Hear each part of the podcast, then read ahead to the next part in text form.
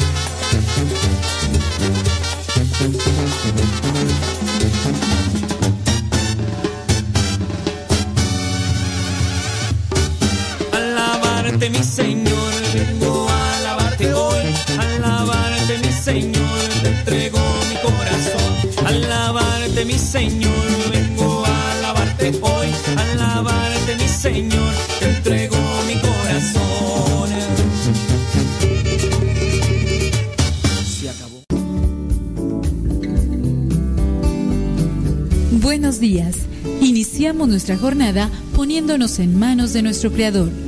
Pedimos su gracia para enfrentar como hijos suyos cada reto que la vida nos presente, acompañados de María, la dulce Madre que nos invita a proclamar las grandezas del Señor. Camina con nosotros en radiocepa.com, emisora católica de los misioneros servidores de la palabra.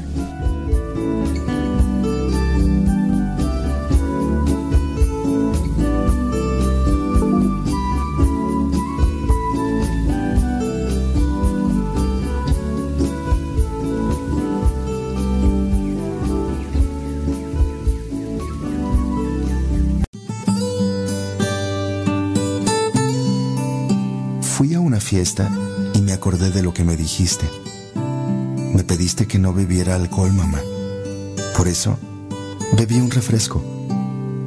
Realmente me sentí orgullosa, tal como dijiste que sucedería. No bebí y manejé, aunque los otros dijeron que debería. Sé que hice lo correcto. Yo sé que siempre tienes razón. La fiesta está acabando, mientras todos se alejan manejando. Cuando entré a mi automóvil, yo supe que... Pues estamos de vuelta, hermanos.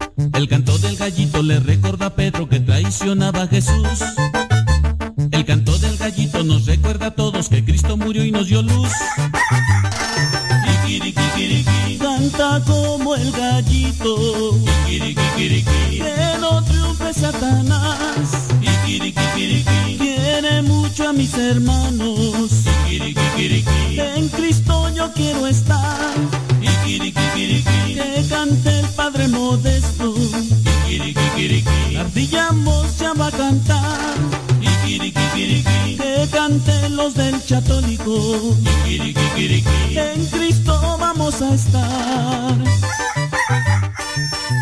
Criaturas del Señor, bendecida al Señor, chamacos y chamacas, ¿cómo les va a todos ustedes? Pues aquí mire, nosotros ya queriendo cumplir con la voluntad de Dios, iniciando con este programa, le saludamos a usted donde quiera que nos escuche y como quiera que nos escuche. Sabe, antes de iniciar el programa he celebrado misa. Me ha tocado ir a celebrar misa aquí a la capilla y cuando estaba cerca de la capilla miraba los carros, los automóviles que iban y venían de un lado para otro con personas, algunas eh, mujeres se iban arreglando todavía, algunas personas iban platicando dentro, en el interior de sus automóviles. Y pensaba sobre todo lo que ustedes realizan en sus trabajos, de cómo se preocupan, cómo procuran poder llegar a estos lugares donde ustedes ya tienen que realizar alguna acción. Y me imagino que algunos de ustedes ya estarán en sus trabajos escuchándonos, algunos de ustedes se están dirigiendo a esos trabajos. Y me ponía a pensar en ustedes y pedía a Dios para que bendijera sus vidas, para que bendiga lo que son sus trabajos, sus familias, sus personas. ¿Cuántos de ustedes a lo mejor no pudieron dormir bien por cuestiones de tiempo? A lo mejor la cuestión del clima, eh, muy caluroso o muy frío, o a lo mejor incluso preocupaciones de la vida, que a lo mejor la economía, que a lo mejor ya no alcanza para esto, que a lo mejor ya no alcanza para aquello, a lo mejor algunos problemas familiares con la pareja o en su caso con los hijos o con los hermanos o con la familia en general, o a lo mejor cuestiones de, trabajo, a lo mejor tienen que hacer tantas y tantas cosas. Me ponía a pensar en ustedes y en el momento de la celebración eucarística, yo le pedía a Dios que bendijera a cada uno de ustedes que nos están escuchando. No conozco a personas que están yendo a sus trabajos y que me tocó verles, pero también pido por ellos, con aquellas personas con las que cruzo el camino. Y tocando lo que vendría a ser un tema de la Biblia, me acordaba sobre la paz yo me ponía a pensar, a ver, yo voy a celebrar misa, voy a ponerme en las manos de Dios, voy a pedir por diferentes necesidades y voy a pedirle a Dios que me conceda esa paz que necesito. Nuevamente hoy no pude dormir bien, pero puedo decir que sí dormí mejor que otras veces. Hoy alcancé a dormir cuatro horas y media, otras veces he dormido solamente tres, otras veces cuatro y en ocasiones cinco pero tengo ya mucho tiempo que no puedo dormir lo que son esas famosas ocho horas que se tienen que dormir. Pero le pido a Dios que conceda bienes espirituales por medio de este ofrecimiento que yo hago. No es que no quiera dormir las ocho horas porque no quiero, no, son algunas cosas que se salen ya de mi camino, ya de mi alcance no están y no puedo yo así como querer dormir las ocho horas. No, eh, incluso cuando puedo hacer ese tiempo de, de buscar esas ocho horas, la verdad es que el organismo, después de ya de tantos años, como que se ha acostumbrado. Pero en ocasiones duermo menos de lo que quisiera yo dormir porque ya me despierto y ya pienso en esto, ya pienso en aquello. Lo ofrezco a Dios. Y hablando de ofrecimiento, ¿qué les parece si nos vamos a la oración del día de hoy, pero también invitándolos a que ustedes ofrezcan aquello que a veces no es muy grato, que no es muy dulce, que no es muy reconfortante. A lo mejor el trabajo, a lo mejor el clima, a lo mejor con la persona que te toca trabajar, o a lo mejor con la persona que te toca convivir. Hay situaciones en la vida que se nos salen de nuestro alcance y que no podemos controlar como tal. Bueno, pues ofrecerlo también como una oración. Vamos pues a esta oración del día.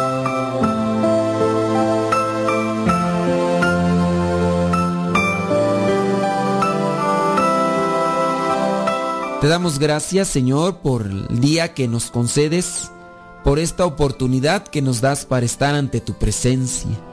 Te ofrecemos el cansancio, te ofrecemos los desvelos, te ofrecemos los sacrificios, sea cual sea, te lo ofrecemos para que tú derrames abundantes bendiciones en nuestra vida, que nos purifiquemos, que alcancemos esa paz que solamente tú puedes dar. Querido Padre Celestial, nosotros miramos a Cristo Jesús, quien está a tu derecha y por quien tú has prometido dar ayuda a todo el mundo. Únenos con Él para poder recibir esas bendiciones que Él nos prometió. Señor mío y Dios mío, todo lo que soy, todo lo que tengo, lo abandono en ti, porque tú puedes darme la verdadera paz en el corazón cuando las situaciones complicadas en mi vida aumentan. Gracias por actuar con amor en mi vida y en las demás personas. Gracias por no dejarme solo en ningún momento. En cada situación que vivo siempre estás tú a mi lado, llenándome de tus bendiciones para que yo sea una persona feliz. Señor, cuando experimente que no puedo más, que las dificultades no me permitan estar tranquilo. Dame tu fuerza para no dejarme ahogar por los problemas, sino que tenga fuerza para seguir luchando. Dame también sabiduría para encontrar caminos de solución que me ayuden a salir de la angustia y la desesperación. Danos, Señor, aquella paz extraña que brota en plena lucha como una flor de fuego, que rompe en plena noche como un canto escondido, que llega en plena muerte como el beso esperado. Danos la paz de los que andan siempre desnudos de ventajas, vestidos por el viento de una esperanza núbil. Aquella paz del pobre que ya ha vencido el miedo, aquella paz del libre que se aferra a la vida. Dios nuestro, Señor, rogamos por tu Espíritu para que nos dé a entender quiénes somos y cuáles son las tareas que tú nos encargas. Gracias por toda la luz que tú nos das. Que nosotros y muchos otros comprendan más de la verdad y que estemos tranquilos acerca de todo lo que está bajo tu dominio. Concédenos estar bajo tu protección ahora y siempre. Que experimentemos tu bondad y la bendición que viene con ella. Porque en tu bondad podemos aguantar hasta en los días más difíciles y tener la victoria en esta batalla, que es la vida. Danos tu paz que alimenta nuestras almas.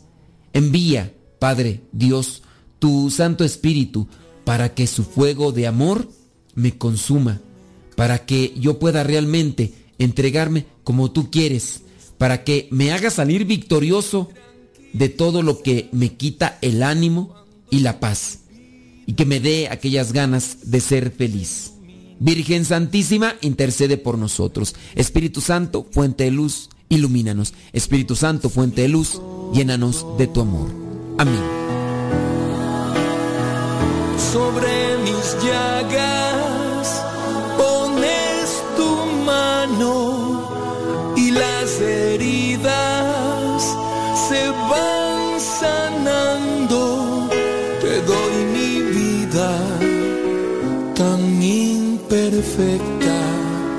Eres mi victoria en mi universo.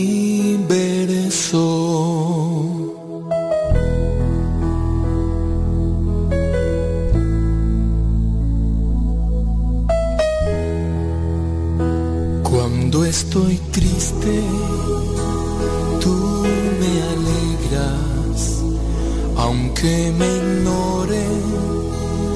estás conmigo. Cuando mi mundo se derrumba, me sostienes. Tú eres mi pastor, mi Dios, mi todo. Sobre mis llagas pones tu mano y las sanando. Te doy mi vida tan imperfecta. Eres mi victoria en mi universo.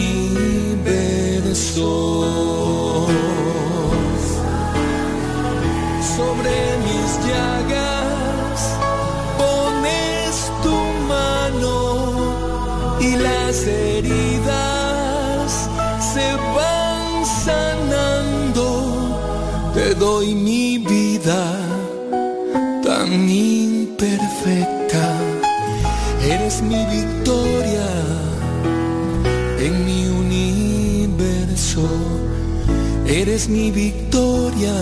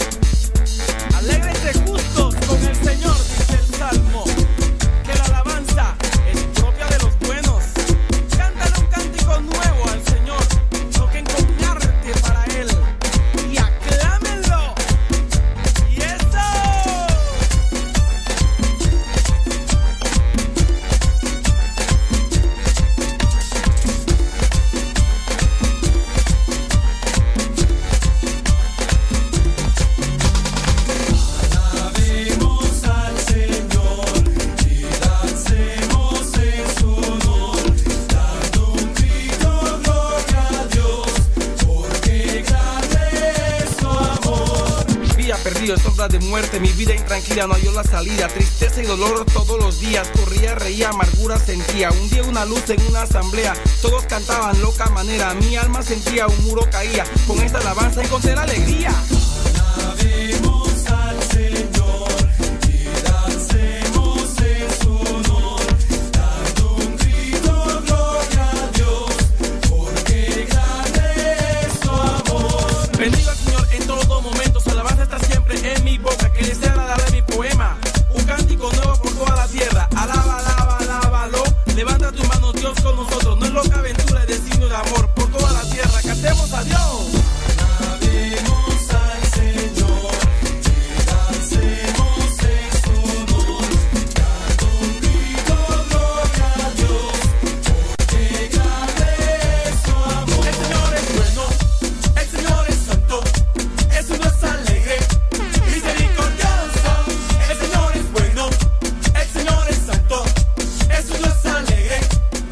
Si le da compartir. Digo. Digo, digo. Ay, Jesús de Veracruz. Saludos a Mili. Y al Triqui, a la mirruña. Ay, la mirruña.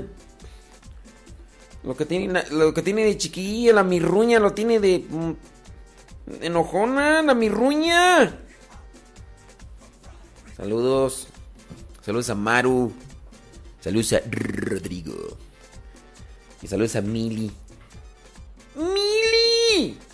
Ya despiértate, Mili. Ay, ira pues, hombre. Dile a la mirruña que te despierte, que sea tu despertador en la mañana. Digo. Digo, digo. Saludos a Pérez Vivi. Saludos, Pérez Vivi. Saludos a los macheteros allá de San. San Salvador Atenco. Aguas con los machetes, vale. Yo hace unos años que Jesucristo levantó su mano y me rescató. Yo me encontraba haciendo lo malo sabía que había Dios. Sufrían mis padres, sufrían mis hijos, sufría mi esposa y sufría yo. Pero qué hermosa aquella tarde en el retiro, en la oración. Yo pasé al frente, acepté a Cristo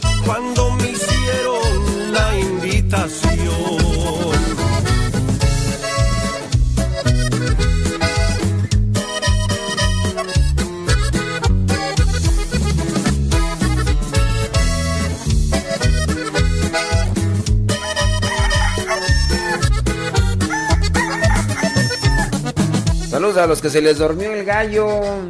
Ay, ay, ay, se te duerme el gallo. Pues óigame, oiga usted.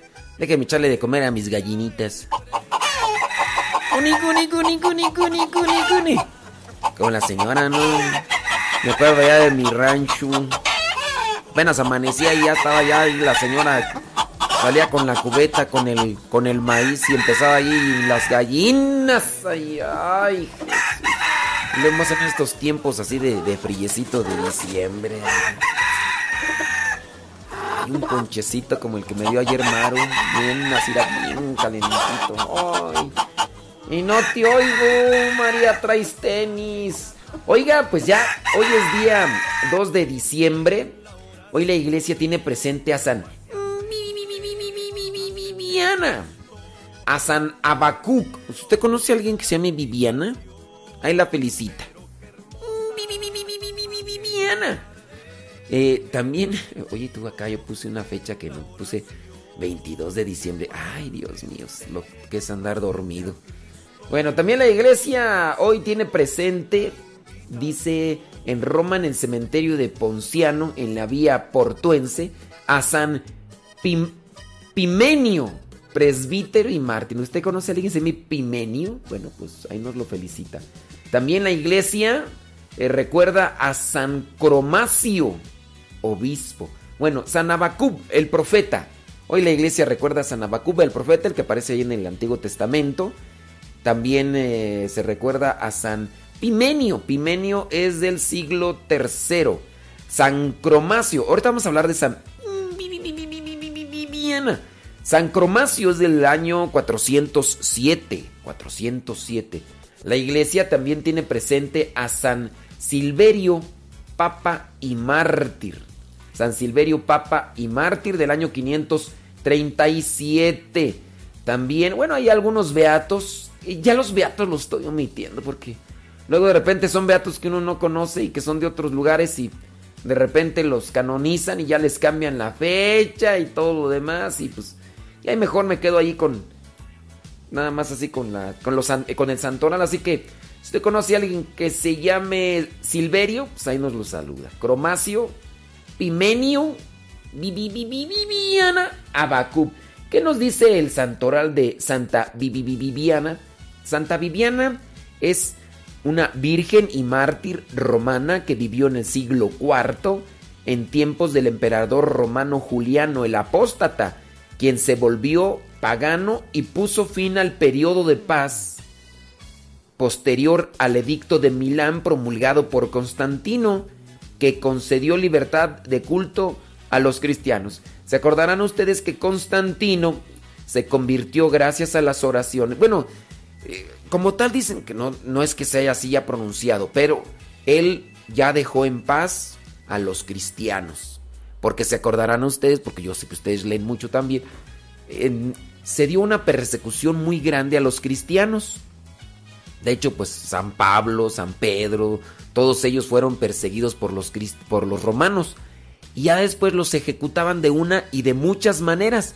Por ahí está la película es una película, ¿eh? No es una historia así tal cual sucedió. Ay, no, hombre, es que es, es un es un periodista que con una cámara del tiempo se fue a grabar todo lo que pasaba en aquel...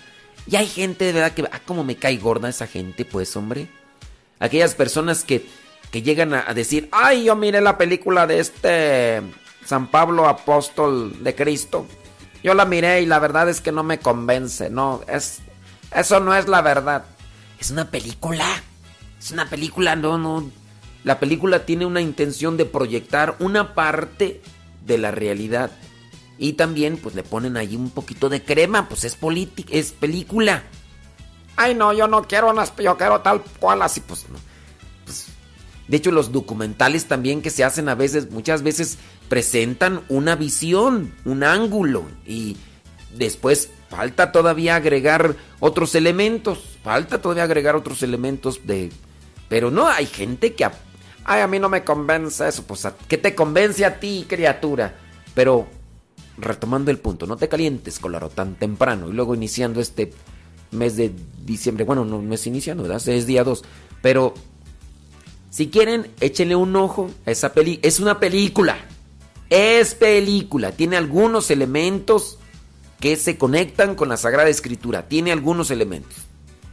Si usted es muy ortodoxo y, quiere todo tal cual, pues no la vea. Pero si usted quiere ver algo de cómo es que más o menos de lo que acontecía en aquellos tiempos de la persecución cristiana en tiempo de los romanos, vaya usted allí, eh, vaya a esa película, por ahí está ya en las, estas plataformas digitales de, del internet que hay, ya.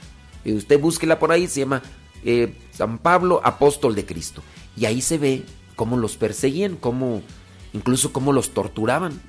Había un algo que le llamaban las antorchas humanas, donde los amarraban a postes, los embarraban de cera y en la noche les prendían fuego yo me pongo a pensar, bueno, pues estos que tenían en la cabeza, tú estos romanos, Nerón y eh, compañía, Nerón y compañía. A ver, imagínate cómo en plena ciudad pones unos postes, alrededor del, del poste amarras a un cristiano, lo embarras de cera y después le prendes fuego. Se está quemando. Yo me pregunto, ¿a qué olía? al otro día después de que se habían quemado varios cuerpos. A lo mejor así ahí algunos de los romanos y a los emperadores ahí deleitándose, ver cómo gritaban o cómo eh, pues se sufrían los que se estaban quemando. Y al otro día, cómo olía tú. Estos cuates no, no. Pero bueno, cosas, ¿verdad? Que tienen la loquera. Pues, de, de, hecho, también se dice que pues el propio Nerón pues quedó todo loco. De hecho, él mandó incendiar Roma y después le echó la culpa a los cristianos. ¿Y, y por qué mandó quemar Roma? Por sus calzones. No más por eso. Yo quiero ver cómo se ve.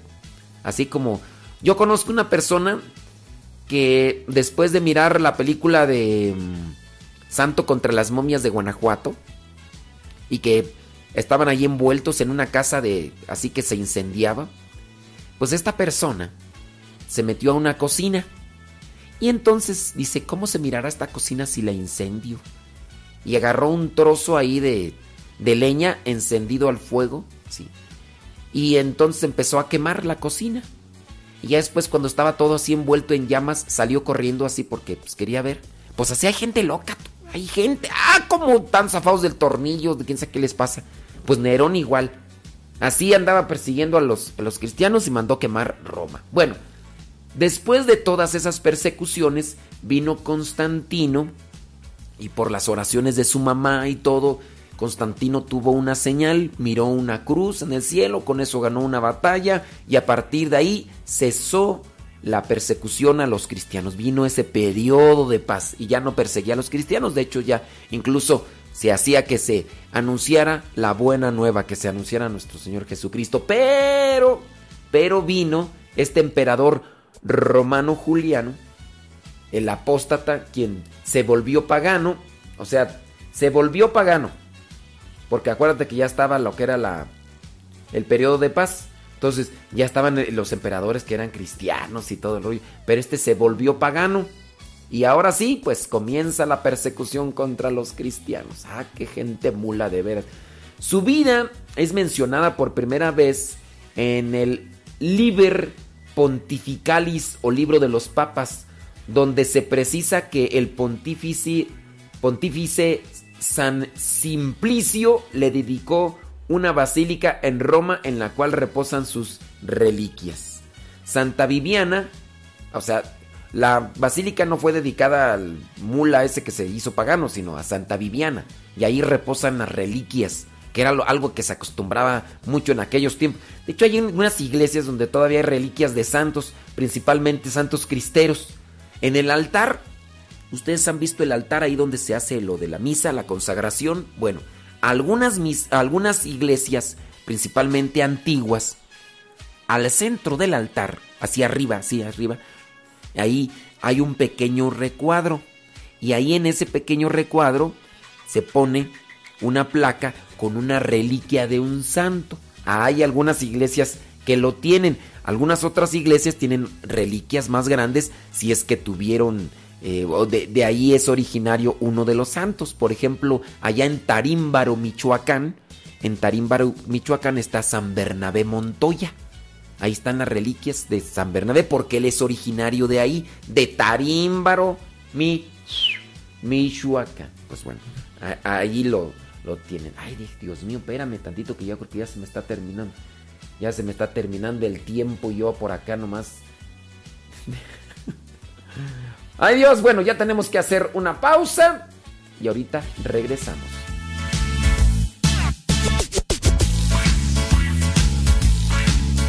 ¿Cómo no estar agradecido por todo lo que he recibido? ¿Cómo no estar agradecido si ni siquiera he merecido tanto amor? tanto, tanto, tanto amor. A él no le importa cómo sea, cómo vista, cómo me vea, así me ama el Señor. ¿Cómo no estar agradecido por todo lo que he recibido? ¿Cómo no estar agradecido si ni siquiera he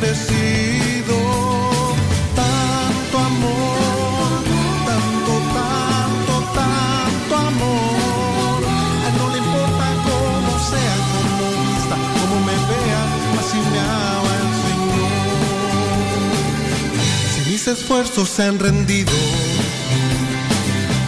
Una batalla la he perdido. Tú me confortas con tu abrigo, sí. Me libras del enemigo. Tanto amor,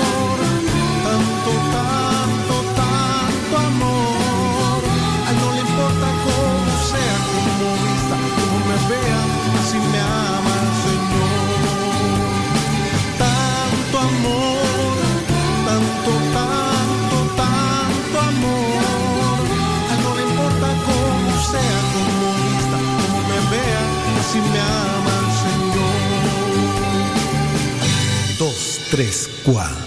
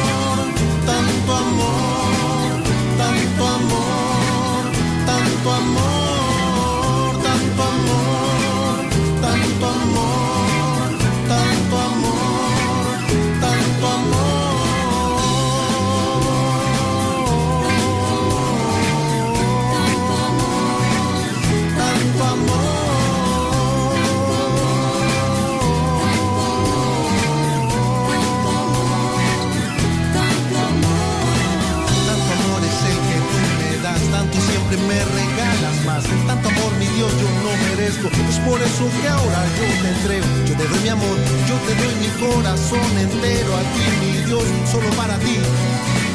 Solo para ti, mi buen Jesús.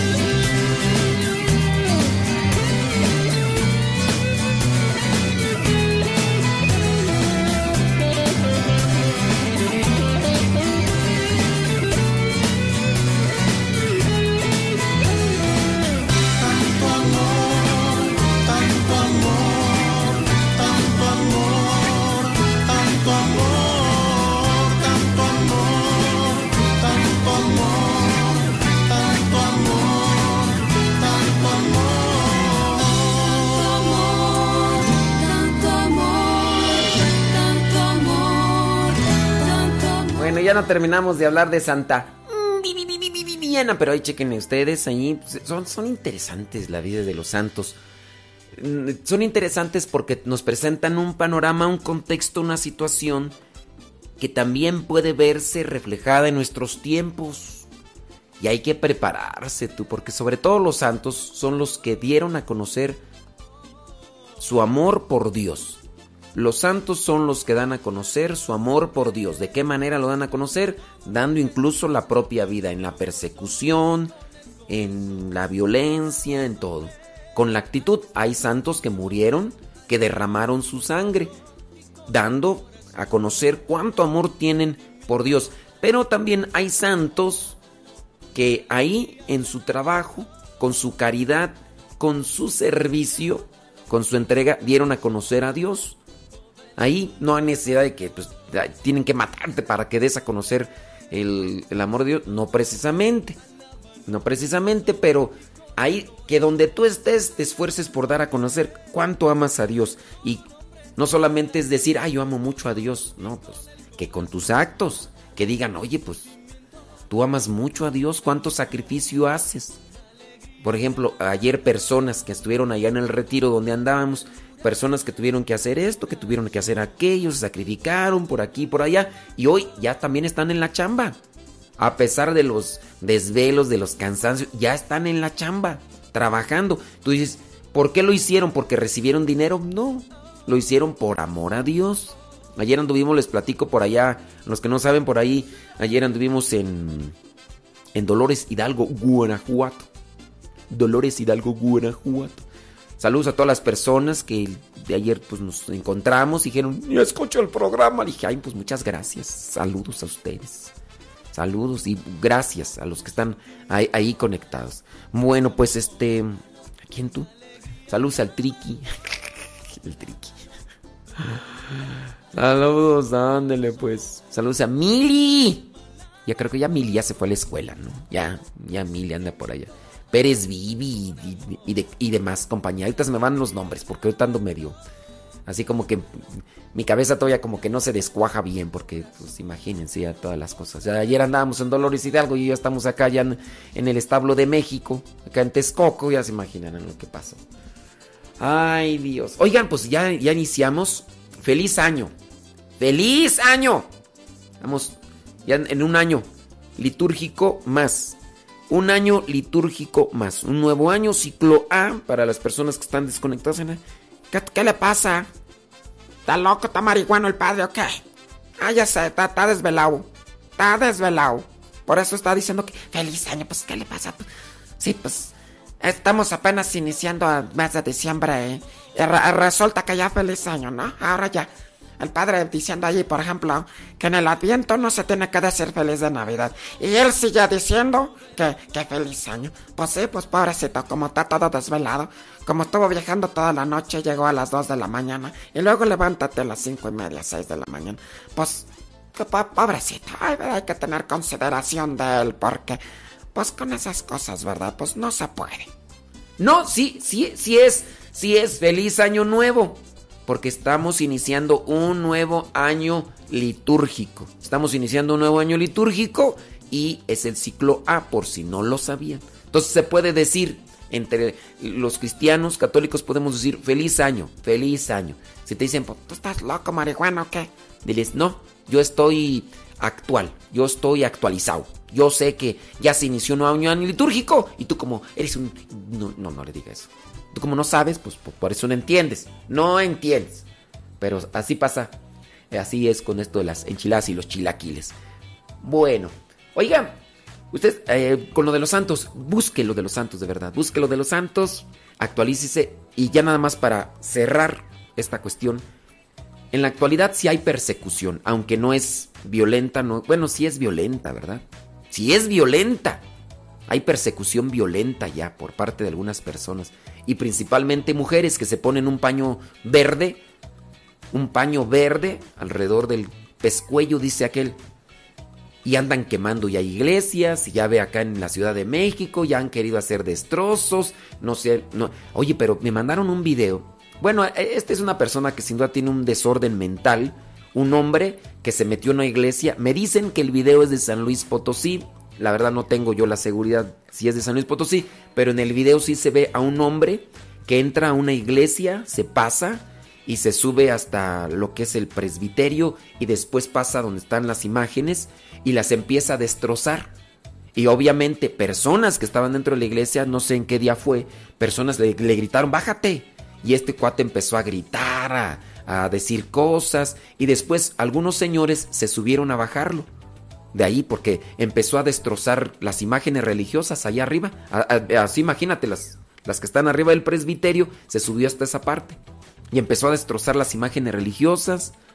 Y ya después algunos señores que se subieron a, pues, a bajarlo, el señor así enfurecido, loco, se desnudó y empezaba a hallarse sus cosas. Pues es una persona que tiene un desorden psicológico, está mal de la cabeza, ¿no? Entonces, pues también uno que y yo platicando con una doctora, le decía, oiga doctora, pero pues esto también se está haciendo más evidente cada vez más, porque yo pienso que cuando las personas se están metiendo más en la drogadicción, pues sin duda el, el cerebro se altera, se vuelven locas, esquizofrénicas, paranoicas y demás, miran moros con tranchetes por todas partes, y esto, eso es una de las evidencias, dice, sí, el hecho de que las personas estén siendo más consumidoras de drogas, aunque muchas veces no es tan evidente, pero al estar siendo muy consumidores de las drogas, pues bueno, pues ahí está la cuestión.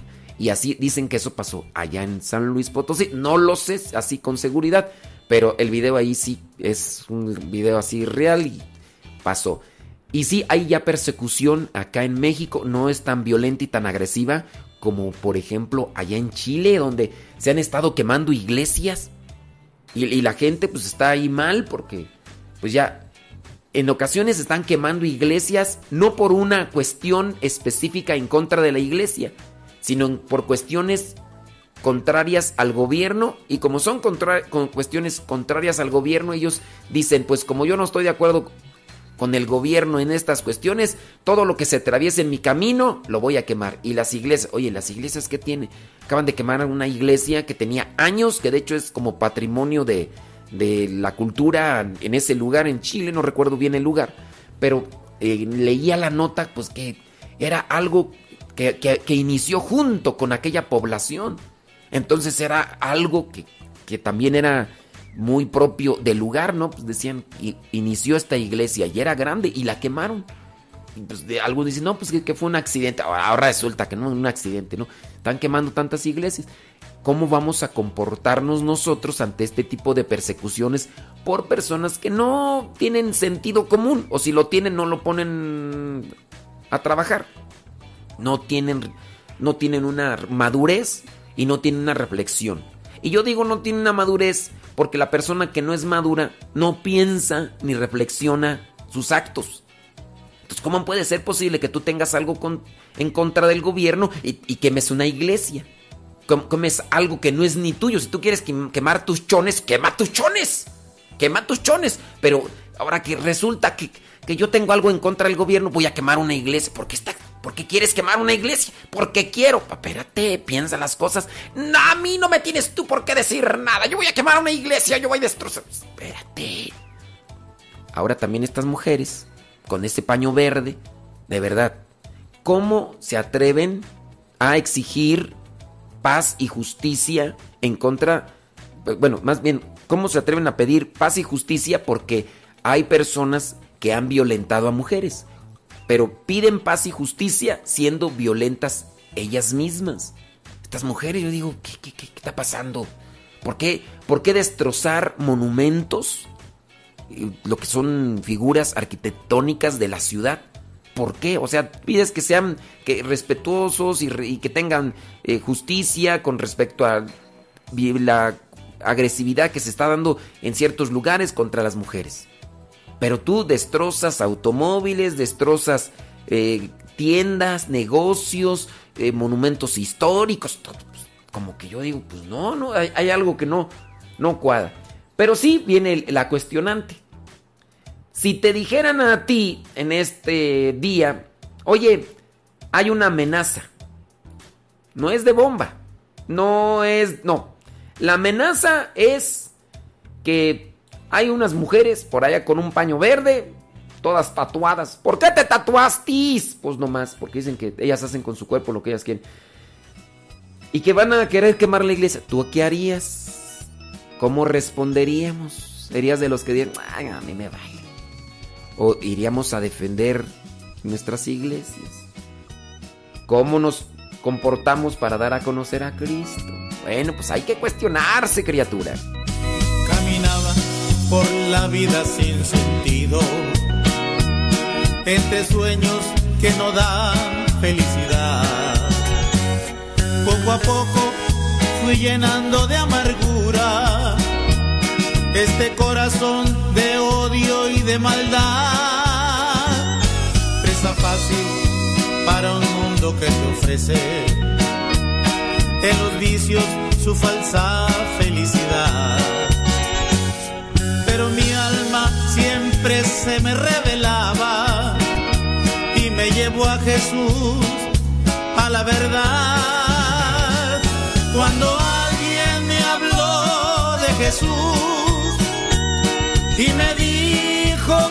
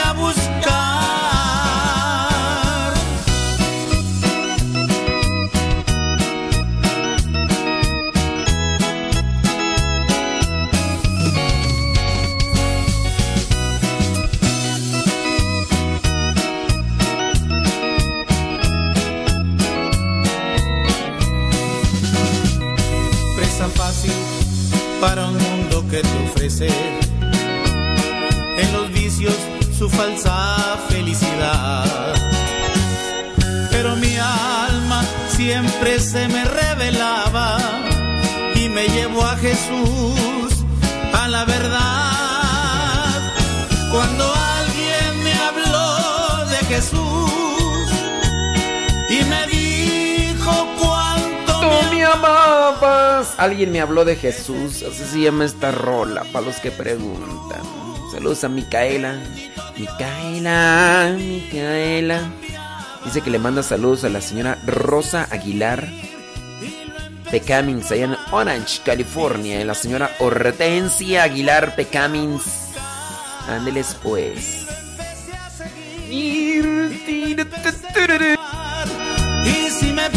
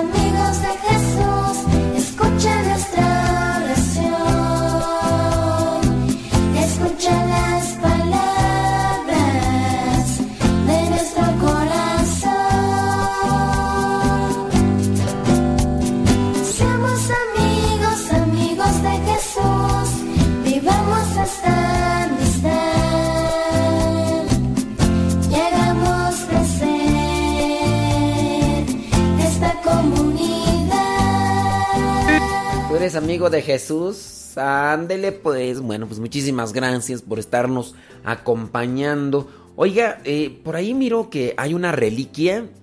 Una reliquia del pesebre de Jesús. Sí. Todavía allá en Tierra Santa hay algunos lugares. Algunos lugares. Y algunas... eh, eh, sí, también reliquias. Algunas reliquias. Todavía se tienen algunos trozos de madera de la que se dice fue la cruz en la que se en la que crucificaron a nuestro Señor Jesucristo. De hecho, por ahí un trocito así de, de madera estaba en la, en la catedral de Notre Dame, esta catedral que también se quemó, que dicen algunos que fue algún, un, un accidente, que dicen algunos fue un accidente. Otros más dicen pues, que no solamente hay en Francia, sino en Alemania y en otros lugares más, en Europa, se han dado a quemar también iglesias, así como pues, en algunos otros países, hablando de, de América, Chile, Argentina y también en México, que también se han quemado algunas iglesias, en este caso iglesias muy pequeñas, pero que sí se han dado. También ahí en la catedral de Not- Notre Dame, allá en Francia, se encontraban las reliquias o algunas espinas de la corona que se dice, de espinas, que fue la que se le puso a nuestro Señor Jesucristo.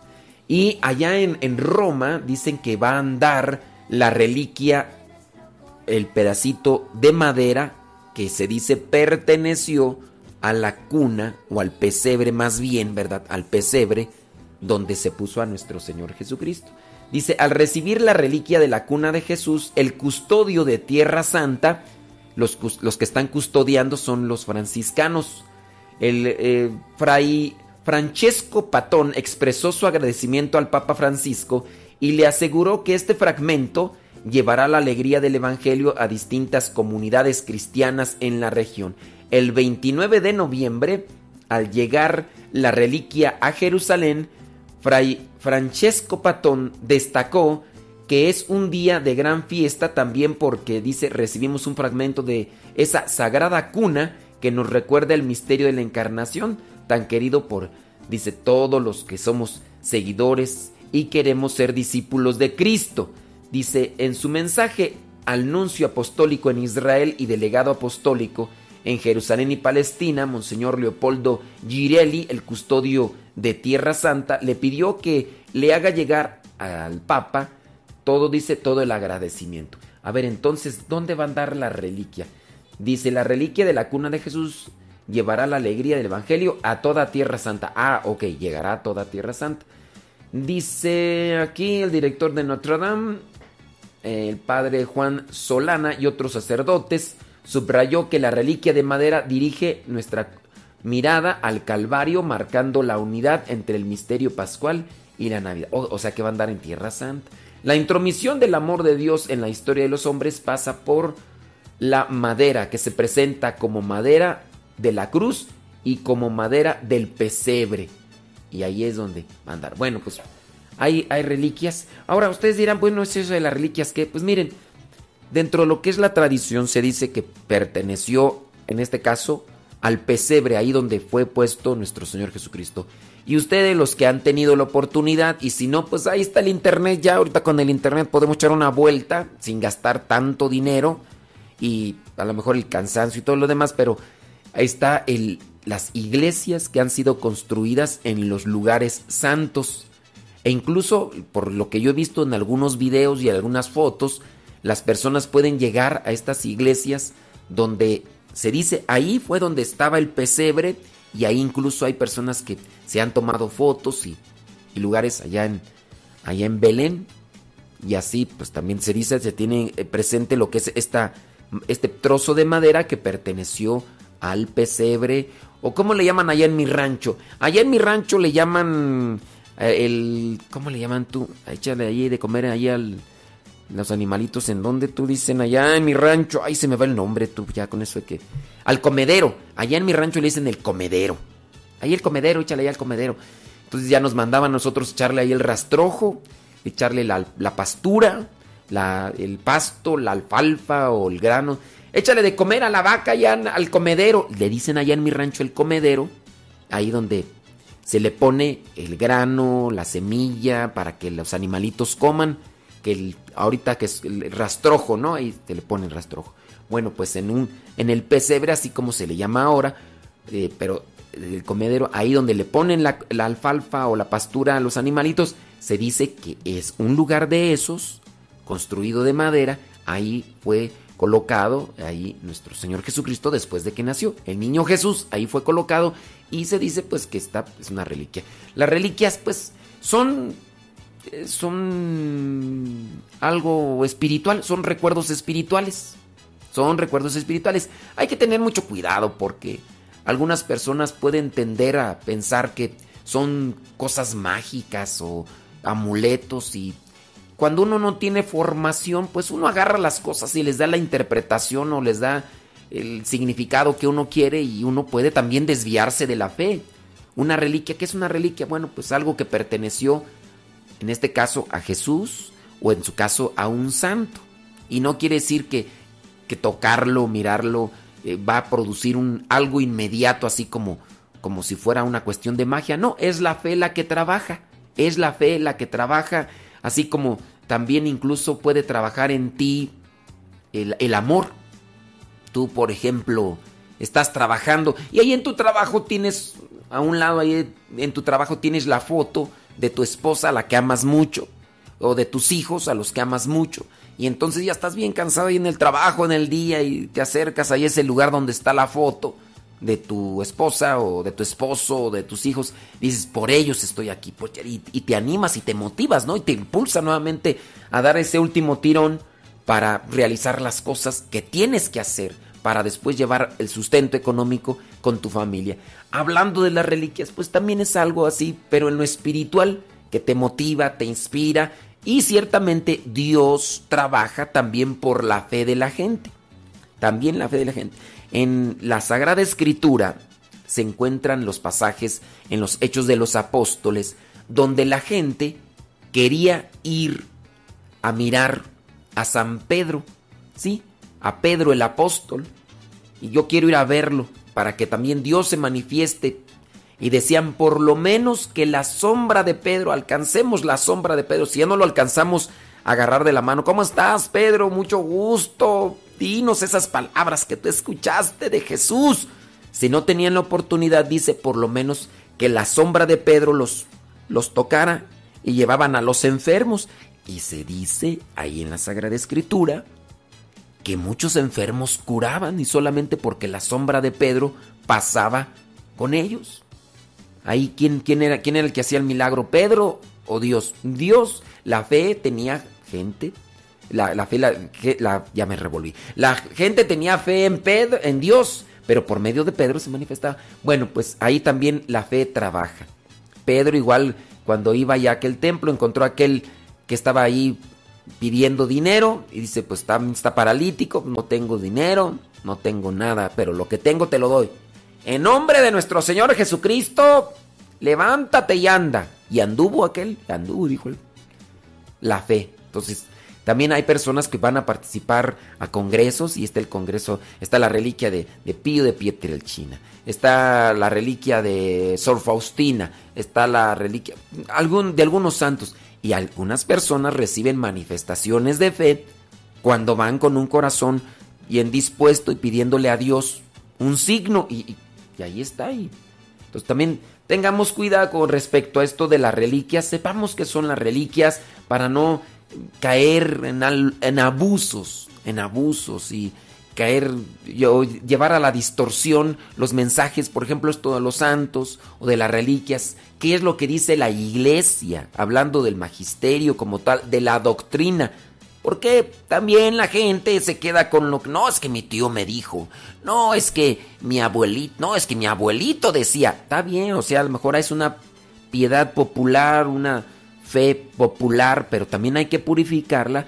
¿Qué es lo que dice la Sagrada Escritura? ¿Qué es lo que dice la iglesia a través de tantos y tantos años para que nosotros no nos desviemos y después hagamos otras cosas que son contrarias a lo que vendría a ser la enseñanza de Cristo que está presente en la Sagrada Escritura, pero también en la Sagrada Tradición porque hay cosas, como dice San Juan, que no fueron escritas de Jesús en la Biblia, porque si hubieran sido escritas todas las cosas que enseñó Jesús, no habría lugar donde almacenar tantos libros sobre la vida de Jesús.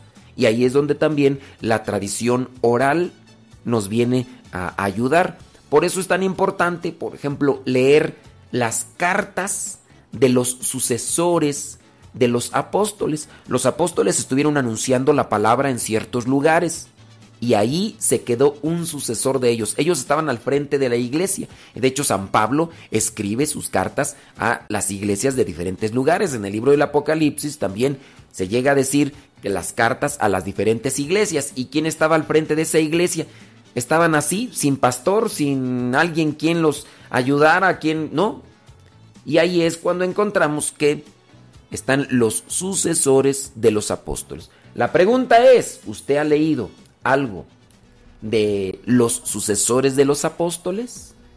¿De San Ignacio de Antioquía? Estamos hablando del año 100, ciento y fracción. ¿Usted ha leído esas cartas de los sucesores? Bueno, pues espero que hoy se dé un tiempecito para ver de qué habla.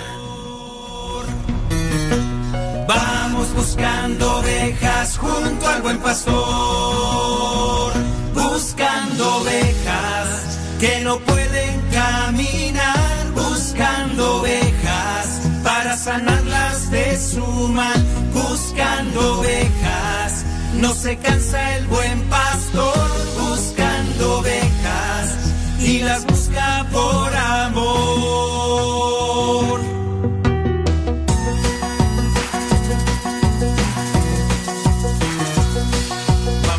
a buscar a la oveja perdida Jesús la quiere hallar para que tenga vida. Atrevida del rebaño del pastor y ahora sufre malherida por estar lejos de Dios. Buscando ovejas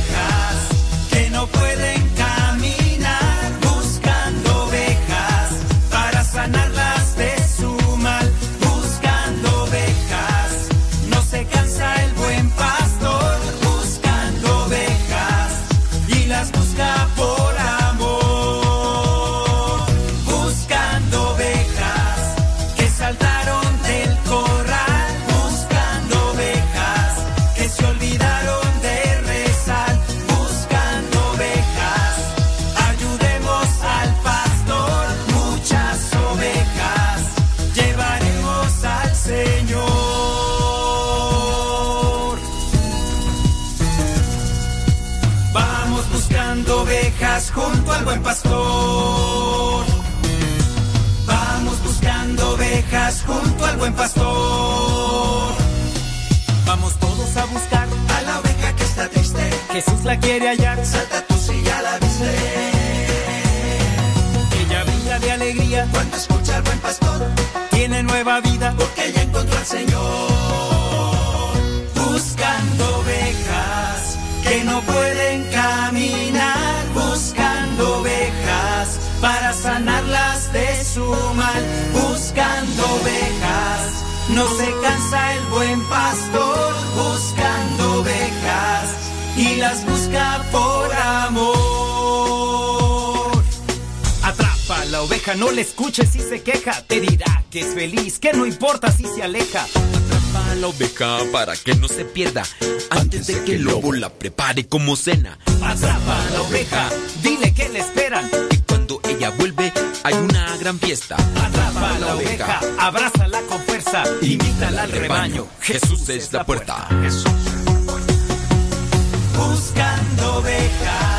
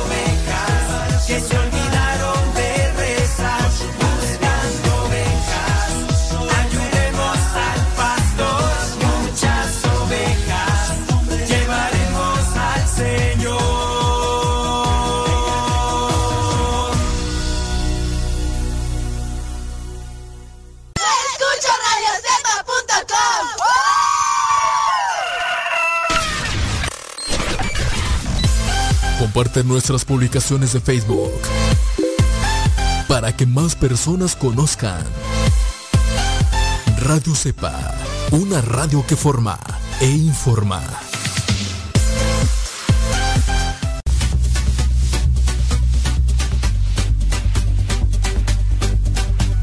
Te invitamos a escuchar Radio Cepa a través de tu línea telefónica, a través de tu teléfono. Radio Cepa, la voz de los servidores de la palabra.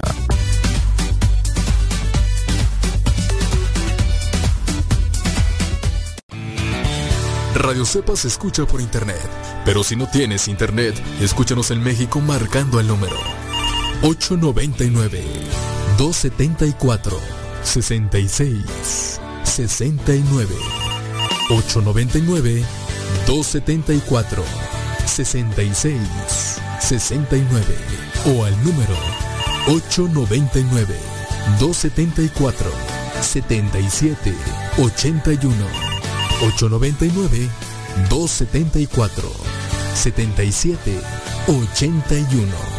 Si te encuentras en Estados Unidos, marca el número 701 719 42 24 701 719 42 24 o marca el número 712 775 82 80 712 775 82 80 radiocepa.com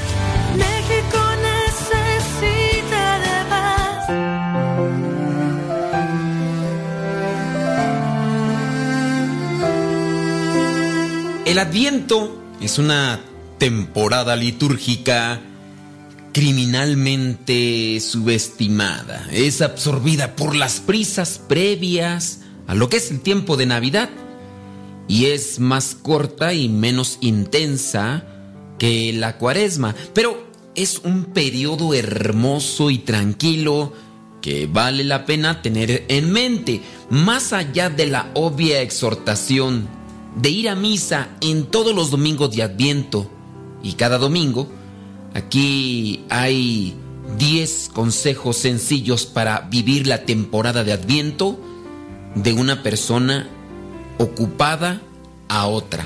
Primero, lee algún tipo de oración corta todos los días. Solo unas pocas páginas al día máximo. Hay muchas opciones geniales a considerar, incluyendo algún libro pequeño de oración de esos que puedes llevar en tu bolsillo. Trata de leer esa lectura espiritual que te lleve a reflexionar sobre la venida de nuestro Señor. Si estás casado y tienes hijos, trata de comprometerte con tu pareja, con tus hijos, de hacer todos los días esa pequeña oración corta, pero que sea como preparación para la venida de nuestro Señor. Estamos ante esa necesidad espiritual y una lectura espiritual o la oración serán realmente exquisitas. Número dos, concédete un espacio de tranquilidad, pero para meditar. El adviento, la temporada litúrgica, es al mismo tiempo tranquila y oscura. Mientras esperamos la revelación de la luz de Cristo en Navidad, necesitamos ese tiempecito para nosotros el Adviento, la temporada para muchos de compras, de fiestas. Sí, se puede tornar en una temporada ruidosa, con luces deslumbrantes. Busca un momento de tranquilidad. Hay muchos paisajes que pudieran ayudarte durante esta época. En lo particular, me gusta mucho ver lo que es la naturaleza seca, ver un amanecer o ver lo que es el atardecer. Date esa oportunidad. Tal vez intenta repetir la oración, ven Señor Jesús, ven a mi vida, reconquista mi corazón. Repítela para ti mismo, haz una oración, hasta si quieres el rosario. Puedes rezar los misterios gozosos. Consejo número 3. Está bien decir que no. No tienes que ir a todas las fiestas a las que te invitaron o ir al centro comercial un sábado eh, antes de Navidad o no tienes por qué mirar el interminable ciclo de comerciales de aquellos autos que promueven la mercadotecnia de Navidad. También puedes decir que no, no te sientas mal. En muchos casos no queremos decir no porque pensamos que la otra persona se va a ofender y a lo mejor nos deja de hablar, pero si tú ya comienzas a experimentar un cierto tipo de vacío con aquel tipo de fiestas y celebraciones, hazlo. Di no. Número 4. No te olvides de la música de Adviento. Nosotros debemos de buscar esa música que ayuda para alimentar el espíritu, pero que al mismo tiempo nos prepara para la llegada del Señor. Ten cuidado, como ya en algún momento también lo he mencionado, trata de no consumir aquella música que confunde, que viene a distorsionar lo que es el tiempo de Navidad. No vamos a celebrar a un reno que habla o una nariz roja o andar en trineos con un hombre de barba que viene del Polo Norte que acostumbra a reírse con un clásico jo jo jo. No es eso la Navidad. Busca aquellos cantos que puedan servir para reflexionar sobre la venida del Salvador. Número 5. Decora tu casa con aquellos elementos que son propios de Navidad. Es algo especial mirar el arbolito, las lucecitas, el nacimiento, las esferas, todo aquello le da un toque de alegría. Incluso la misma capilla donde celebramos la misa, donde nos acercamos a la oración, adquiere otra tonalidad. El ambiente es diferente. Estar ahí y hacer oración, mirar aquellos signos del tiempo de diciembre, de Navidad, nos inspiran a que hay paz, a que hay esperanza y que nuestra vida no tiene que seguir lo que es el trajín de este tipo de épocas. Número 6. Enciende la corona de Adviento y haz una oración. Estas coronas de Adviento, si no las ubicas, son así, un círculo verde con follaje verde y cuatro velas. Estas cuatro velas representan las cuatro semanas que dura el tiempo de Adviento. La corona no es algo accesorio, es algo que nos debe de ayudar para también hacer oración. La aprendes, pero haz oración. Incluso puedes dejar que tu familia vaya encendiendo la vela, pero al mismo tiempo vayan haciendo una oración mientras la van encendiendo. Sacar algún pasaje bíblico, reflexionar. Alguna lectura puede ser propia de la misa, reflexionarla y preguntarle a los miembros de la familia qué te dice a ti esa lectura, qué es lo que puedes compartir. Consejo número 7. Si tienes alguna imagen del niño Dios, trata de tenerlo ahí. Quizá a lo mejor mirarlo, reflexionar, leer alguna lectura que vaya en torno al nacimiento del niño Jesús. Hay muchos libros muy buenos sobre una reflexión del nacimiento de Cristo, cómo Jesús va naciendo en nuestros corazones, pero al mismo tiempo tiene que renacer el amor, la alegría, la paz, la esperanza, la felicidad. Cuando Cristo nace en nuestro corazón, también tenemos que demostrarlo de esa manera. Número 8. Hay que apoyar a aquellos organismos, grupos, asociaciones que se dedican a ayudar a las personas en estos tiempos. Hay grupos que se dedican a dar de comer, algunos a otorgar ropa a los que no tienen y que están sufriendo las inclemencias del tiempo. Quizá a lo mejor tú tienes ahí alguna ropa que está ahí nada más amontonada y que bien le pudiera servir a alguna persona. Ofrece lo que es alimento o también ayuda, ya sea económica o de oración por aquellas personas.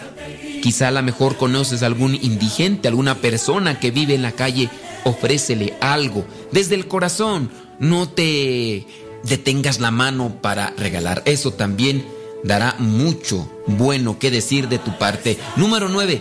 Considera el sacramento de la reconciliación. Confiésate. Haz un examen de conciencia. Ten presente esta confesión como preparación de tu corazón para que el día 24 tú puedas recibir al niño Jesús con un corazón ya limpio de toda aquella mancha de pecado. Así que busca, hay lugares donde pudiera ser que estén haciendo jornadas de el sacramento de la confesión y si no, pregunta para que se pueda dar esa oportunidad. Número 10. Reflexiona sobre las tres venidas del Señor. Sí, San Bernardo de Clairvaux describió estas tres venidas como el nacimiento de Jesús en Belén, uno, la venida de Jesús a nuestras vidas en tiempo presente y lo que es la venida final de Cristo en gloria en el último día. Esa reflexión, el adviento, en el adviento esperamos y nos preparamos para los tres. La venida de Jesús en Belén a nuestras vidas y la venida de Jesús en la parucía. Me estoy preparando para ellas. Espero que estos 10 consejos te iluminen y te puedan ayudar para tener un adviento diferente al de años pasados.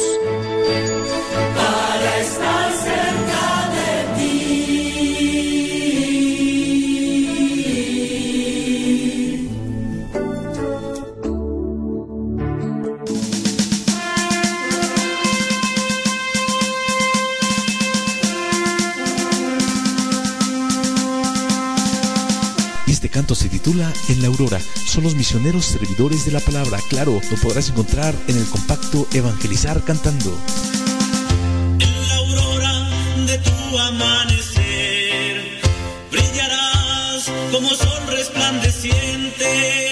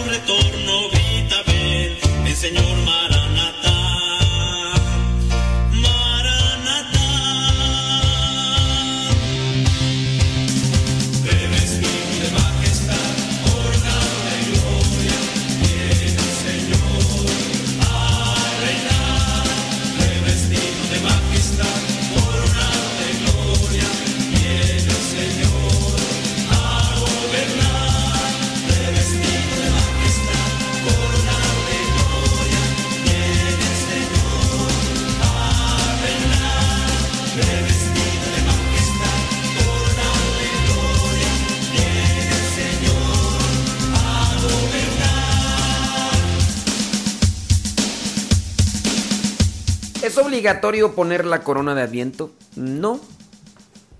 No, es obligatorio. ¿verdad? Pero, eh, pues es que preguntar eso, yo pienso que te limita, ¿no? Ah, porque como no me lo obligan, entonces no lo pongo. Yo lo pongo si es obligatorio. Lo pongo si es obligatorio. Pero como no es obligatorio, pues yo no lo quiero poner y qué. Pienso yo que los elementos que crean un ambiente, si tú quieres en tu casa crear un ambiente, aunque no sea obligatorio, pero si tú quieres crear un ambiente, pues tú lo pones. Si tú nada más pones las cosas o haces las cosas porque tú lo ves como obligación, entonces tú te manejas o tú caminas en la vida con una postura legalista. Lo que está, lo hago. Lo que no está, no lo hago. Porque como no lo dice, no lo hago. ¿Y qué? Hazme a fuerzas que lo haga. A ver, oblígame, oblígame. Pues.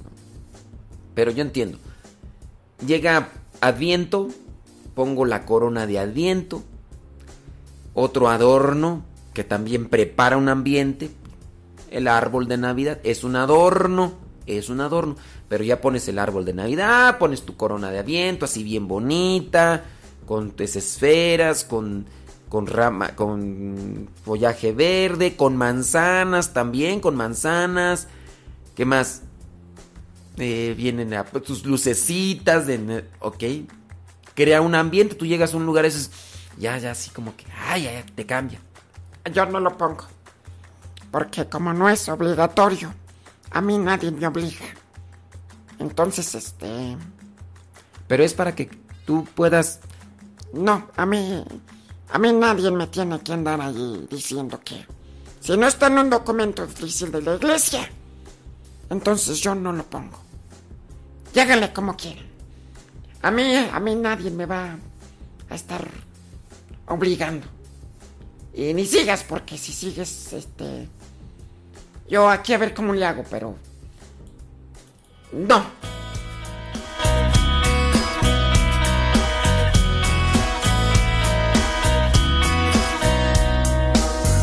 Cuando sientes que ya todo desvanece y la oscuridad quiere entrar. No des espacio a la confusión, vive el presente y nada más. Buscas y buscas sin encontrar la situación que feliz te hará. No dudes, mirada. Preguntan que si en la iglesia es obligatorio. ¿Qué es la iglesia? ¿Qué es la iglesia? La iglesia es o somos todos. La iglesia somos todos los bautizados. En la iglesia. Ahora, si tú me preguntas, ¿es obligatorio? Fíjate la pregunta, ¿eh? Fíjate la pregunta. ¿Es obligatorio poner una corona de adviento en una capilla o en una parroquia? Ahí estamos hablando de una construcción material. Ahí ya la pregunta es diferente. La iglesia, yo soy parte de la iglesia. Yo soy un bautizado.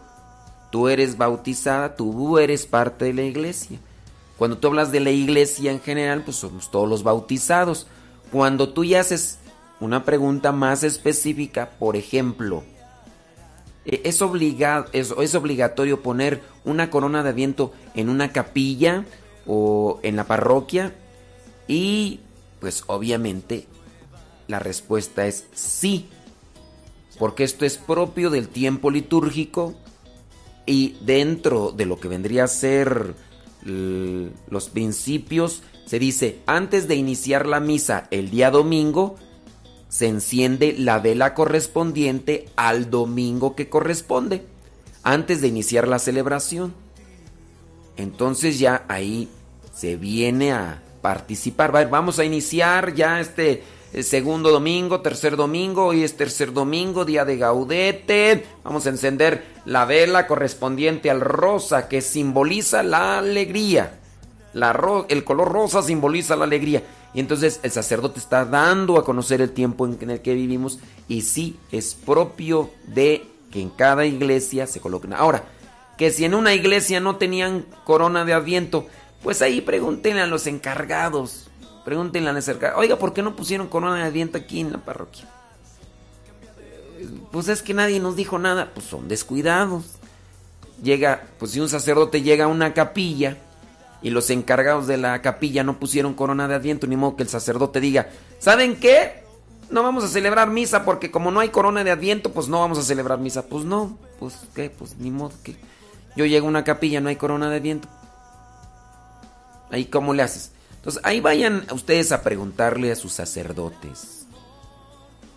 Vayan ustedes a decirle a sus sacerdotes. Ahora que sus sacerdotes sean desinteresados, apáticos, pues yo qué quieren que haga ahí. Pues ya nomás voy a rezar por ellos y, y todo lo demás. Pero si ustedes saben que en principio dentro de lo que es el misal vienen lo que vienen las especificaciones que se debe de poner corona de adviento y se debe de encender la vela en la celebración, pues ándenle, pues ya ustedes lo entienden.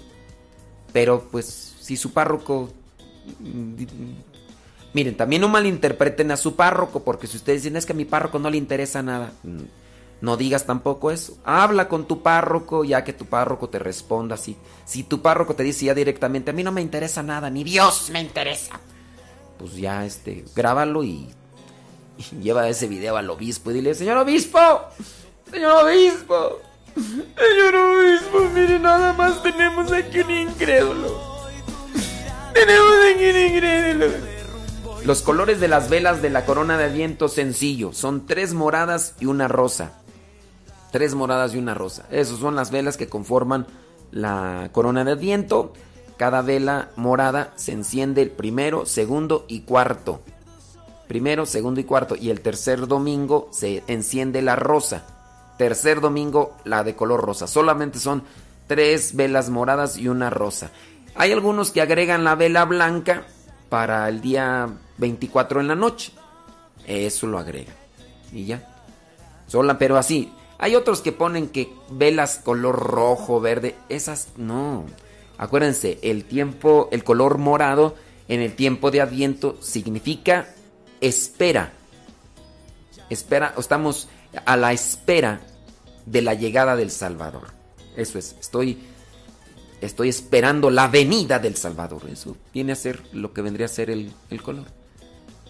Entonces, pues, eh, si a tu sacerdote, pues no, no le interesa la vela y todo, ni no le interesa ni Dios. Y, y si no le interesas ni tú, pues, grábalo y dile al obispo. Señor obispo, señor obispo, mire lo que tenemos en la capilla. Este sacerdote ya se hizo masón. Y ya, pues ya el, el obispo, a menos que el obispo te diga, ay, ya, tú también exagerada. Y pues ya, recen por su obispo y ya. Sí, porque aquí no podemos arreglar todo. Pero sí, ayuden, ayuden en su iglesia. hoy tu mirada atrás, cambia de rumbo y decídete. Cosas nuevas ya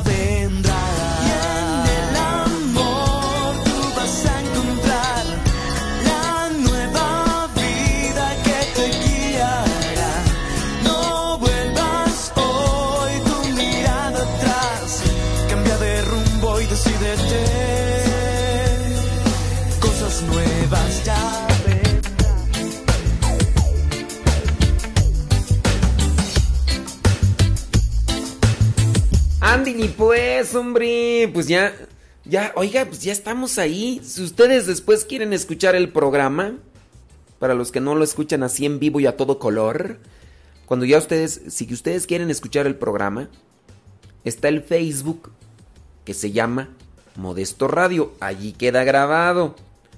Está el canal de YouTube que se llama Modesto Radio. En YouTube, Modesto Radio. En Facebook, Modesto Radio. Y ya también espero que ya comience a funcionar los podcasts, los canales diversos que habrá de podcasts, que se llama Modesto Radio. Y ahí van a estar también teniendo la oportunidad de escuchar el programa ya grabadito. Ya grabadito. Ave María Purísima. Bueno, pues ya, cada quien, ¿no? Cada quien. Cada quien y ya ustedes. Sí, sí, sí. No, pues nada, pues. ustedes échenle ganas, échenle ganas. Preparen si sea el adviento, preparen sus corazones, ayúdense y ayuden a los demás. Con caridad, con amor y con todo lo demás. ¿Ok? ¿Listo, Calisto? Ándeles, pues sí. Me dio mucho gusto saludarles a los que nos escuchan allá en Dolores Hidalgo. Saludos. Saludos a Pérez Vivi, que ya. Oye, ahí andaba la Pérez Vivi. Andaba Pérez Vivi. Y, pues ya nomás le falta una semana para que. Para que ande caminando el chamaco. Bueno, para que no. ya para que venga el chamaco, me dijo que era niño. ¿Sí? Ya para que ande ahí el chamaco. Pues adelante. Bueno, saludos, Piribi. Ándele, pues. Muchas gracias por habernos acompañado. Pues sí, hubo varias personas. La verdad es que pues no me acuerdo de todos los nombres. No me acuerdo de todos los nombres y pues, ¿qué quieren? Uno que así, y luego tratando medio más para allá que para acá, pues peor tantito. Manuel Alejandro, allá en Querétaro, saludos a los que nos escuchan allá en Querétaro. Yo no sé si de esta última visita que hicimos a Querétaro nos estarán escuchando más personas. También estuvimos el fin de semana en San Salvador, Atenco, y yo no sé si hay por ahí personas nuevas escuchando el programa. Estamos transmitiendo desde Radio Cepa. Ustedes pueden descargar la aplicación. Descargan la aplicación y ahí ustedes pueden escuchar Radio Cepa. En ocasiones el problema a veces está, por ejemplo, en sus redes sociales. Por ejemplo, este, por ahí nos están diciendo que no pueden entrar al Facebook a escuchar nuestro programa. No sé cuál sea el problema, pero si ustedes entran a Radio Cepa y nos escuchan, ya, ya la hicieron. Alguna situación a veces en su Facebook o en su ahí con su internet, pues eso es otra cosa, es otra cosa. Saludos, dice Alta Martínez desde Chicago. Dice, yo ya puse mi corona de adviento. Ándele pues, hombre. Saludos. Saludos, dice Cristina González hasta Hollywood, California. Saludos, Cristina González. Muchas gracias por estar ahí conectados. Mm, déjame ver aquí. Dice, yo ya estoy poniendo mis decoraciones en mi casa, dice Berta García, porque pues eso también es bueno, pues sí. Marisela Ayala, ¿dónde nos escuchas? En Houston, Texas. Saludos, hasta Houston, Texas. Muchas gracias. Ándale, está. Qué, qué bueno. Saludos a Ashley. Saludos a Ashley. Ashley, pues no sabemos cómo se apellida, pero saludos a Ashley que nos está escuchando. Qué bueno, échele muchas, échele galletas, saludos, ándele.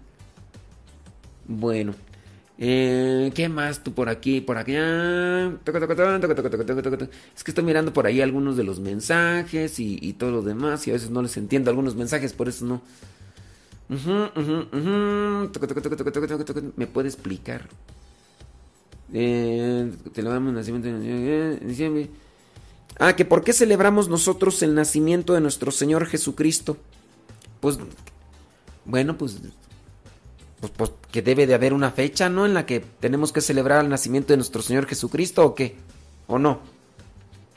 ¿Alguien sabe la fecha en que nació nuestro Señor Jesucristo? Así, pero que digan eh, esa fecha, eh, eh, así. Yo, estas son las evidencias, así. ¿Alguien la sabe? Si alguien la sabe, pues que me las diga. Eh, no, no en la iglesia católica no se sabe así, a ciencia cierta, la fecha en la que nació nuestro. Algunos, algunos suponen, algunos suponen que nació en mayo o en junio. Pero esa es su posición. Esa es su posición. Y de ahí para allá, pues, ¿qué hacemos? Pues no, no. Entonces la iglesia, en su principio la iglesia no tenía presente el nacimiento de Cristo. De hecho, ¿ustedes saben cuál es el primer evangelio que se escribió? De los cuatro que hay. ¿No saben cuál es el primer evangelio? ¡Ay! Tantas veces que los hemos dicho aquí, hombre. El primer evangelio que se escribió de los cuatro es el de Marcos. El primer evangelio que se escribió es el de Marcos. Fíjense en ese evangelio y no dice nada del nacimiento de Cristo. Chéquenle. Chéquenle. No dice nada del nacimiento. Ahí van los curiosos. En serio. El van a decir, ¿por qué no está primero? Bueno, ahí es otra cosa. ¿Por qué no está primero el de Marcos y el de Mateo? Pero, chéquenle. El Evangelio de Marcos comienza hablando de Juan el Bautista en el desierto. Y ya después cómo Jesús fue bautizado, pero no se habla nada del nacimiento de Cristo. Nada, pero nada. ¿Por qué? Porque en un principio lo más relevante, lo más trascendente era la resurrección. Ustedes ahorita ya van a empezar a hacer sus juicios. ¿Pero por qué? Son unos desgraciados. Son, ¿por qué son uno? A ver, tranquilícese. Son cosas que se van dando dentro de la iglesia y que pues y los primeros cristianos no le dan, por eso nunca apuntaron la fecha como nosotros ahora sí lo tenemos todo, porque para ellos lo más importante es la resurrección. Dice San Pablo, si Jesucristo no hubiera resucitado, vana sería nuestra fe. Si Jesucristo no hubiera resucitado, vana sería nuestra fe. ¿Dónde lo dice? Ah, espérame. Déjame, le pongo en el google porque yo no me sé las citas bíblicas como el padre del toro. No, no del toro. Padre Luis Toro, yo no me las sé. Eh, si, si Jesucristo no hubiera resucitado, vana sería nuestra fe. Entonces, no, el padre Luis Toro sí tiene una memoria prodigiosa, yo no. Primera carta a los Corintios, capítulo 15, versículo 14. Primera carta a los Corintios, capítulo 15, versículo 14. Yo tengo que buscar acá la Biblia, pues ahorita me ayuda el Google, y ahí puedo. Tengo la, la, la, idea, ya nada más la pongo en el Google y me aparece ahí cuál es la... Capítulo 15, versículo 14, dice así. Y si Cristo no hubiera resucitado, el mensaje que predicamos no vale para nada. Ni tampoco vale para nada la fe que ustedes tienen. Ande, pues, porque si Jesucristo no hubiera resucitado, vana sería nuestra fe, en, otro, en otra traducción, en otra traducción. Entonces, pues sí. Entonces, para las personas que a veces te cuestionan de por qué celebras el día 24 de diciembre el nacimiento de Cristo en la noche. Si ese día no fue el que, ese día no fue el que resucitó Jesucristo. Te están mintiendo. Bueno, entonces dime qué día resucitó. Eh, resucitó en junio. No, no, nació. ¿Cuál resucitó? Ya me revolví. Ese, día no nació Jesucristo el 24 en la noche. Entonces, ¿qué día nació? Na- nació en junio, en mayo. Eh, ¿Hay algo así histórico, tal, tal cual? ¿O son pura teoría? Así, que tú digas, hay un documento así. Los, porque los documentos o de aquellos tiempos los tiene la iglesia católica. Los documentos de aquellos tiempos los tiene la iglesia católica hablando de las cartas de los sucesores de los apóstoles y demás. Y en ninguna de las cartas, documentos y cosas así se encuentra la fecha. Entonces, a las demás son puras teorías. Entonces la iglesia, ya después de mucho tiempo, dicen, pues vamos a recordar el nacimiento de Cristo. Y entonces, en base al querer recordar el nacimiento de Cristo, proponen un día. ¿Cuál día? 25. 25 de diciembre. Y ya. Ya después vendrán otras mentiras, como por ejemplo que se está celebrando otra cosa, que no sé qué y que no sé cuánto. Ya, eso es harina de otro costal. Bueno, criaturas del Señor, ahí se los dejo. La iglesia después con el paso del tiempo tuvo a bien de recordar el nacimiento de Cristo, teniendo en cuenta que es algo también importante, pero sobre todo lo más, la celebración más importante en la iglesia católica, sépala usted, es la resurrección de Cristo, la, la celebración más importante. Yo espero que no me vaya a salir una persona. Pues no me, a mí me dijeron que la celebración más importante es la misa. Por eso en la misa se celebra la resurrección de Cristo. Y Jesucristo nos dejó su cuerpo y su sangre para que todos tuviéramos vida eterna. All rise, all rise. Oiga, pues ya estamos con lo que vendría a ser la primera, la primera, el primer capítulo de la radionovela de San Rafael Guizar y Valencia. El primer capítulo, no me acuerdo cuántos capítulos son, son 40 o más, pero aquí viene el primer capítulo de la radionovela de San Rafael Guizar y Valencia.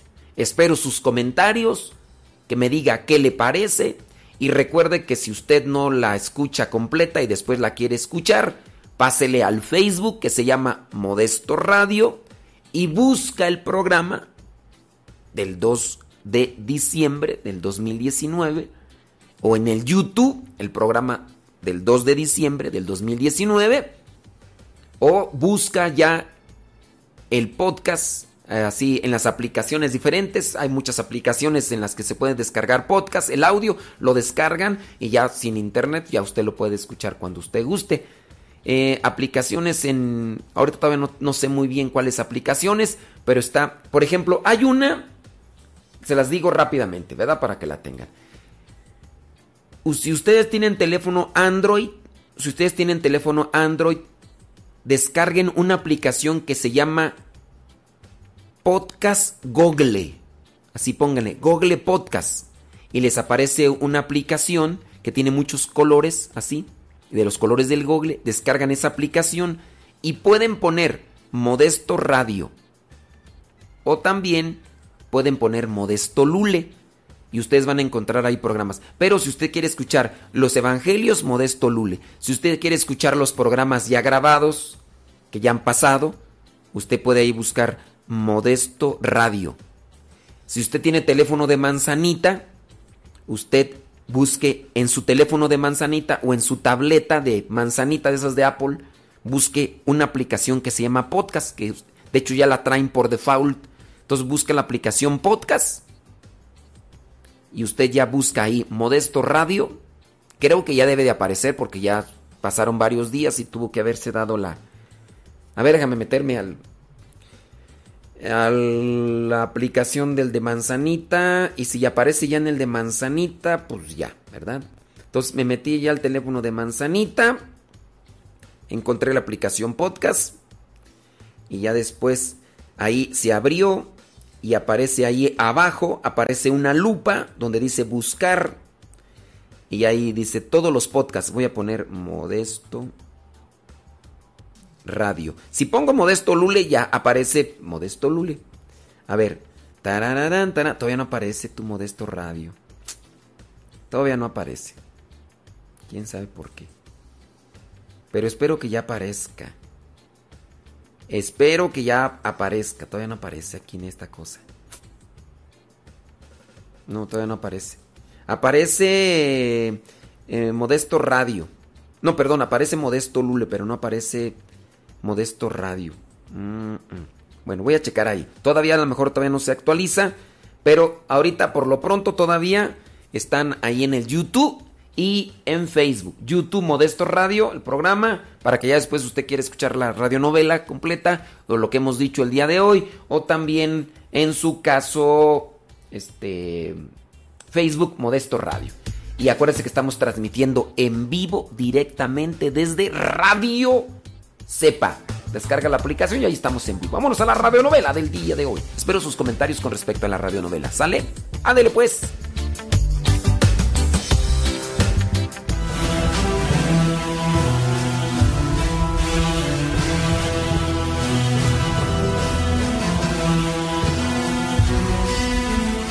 Distrito Federal, 1938, 12.10 horas.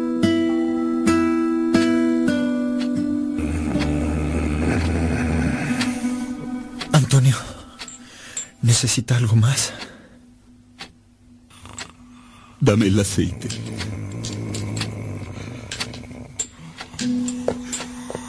Que por esta santa unción y por piadosísima misericordia, el Señor te perdone cuanto lo hubieras ofendido.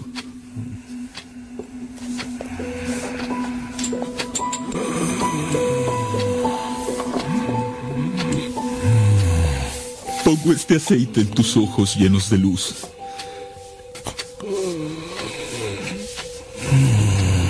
En tus oídos que escuchan.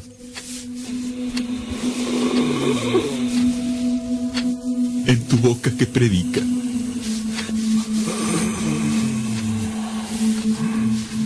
En tu nariz que percibe el olor de la pureza. Y en tus manos que consuelan.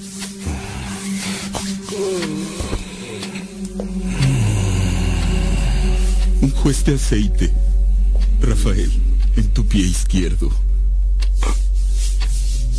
Antonio, ya no veo. Rafael, voy a quitar la venda de tu pierna.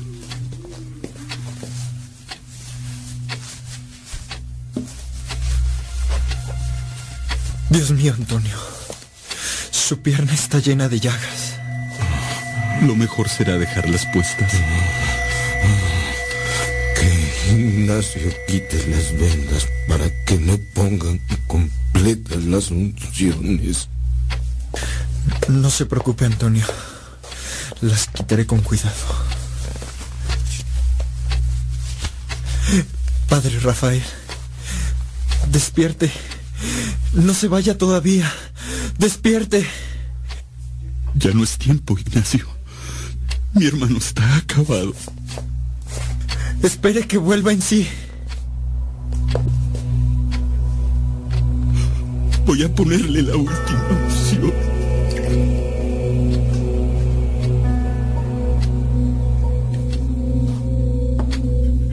Que por esta santa unción y por piadosísima misericordia te ayude el Señor con la gracia del Espíritu Santo para que libre de tus pecados te conceda la salvación. Amén. Dale, Señor, el descanso eterno y luzca para él la luz perpetua. Descanse en paz. Así sea.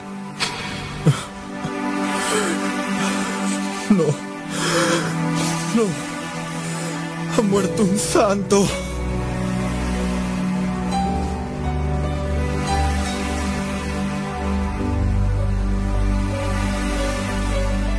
Rafael, tus ojos azules se apagan. Te has ido. De verdad te has ido.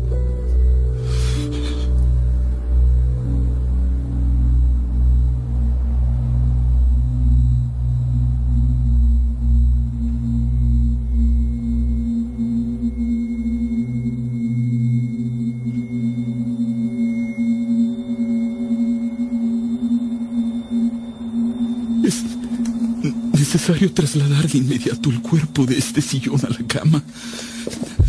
De quedarse así, será muy difícil extenderlo después para colocarlo en la caja mortuoria.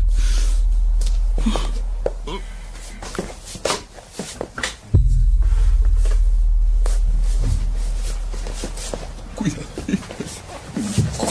Cuidado. Es imposible, Ignacio. Pesa en demasía. Deslicémoslo sobre esta tarima.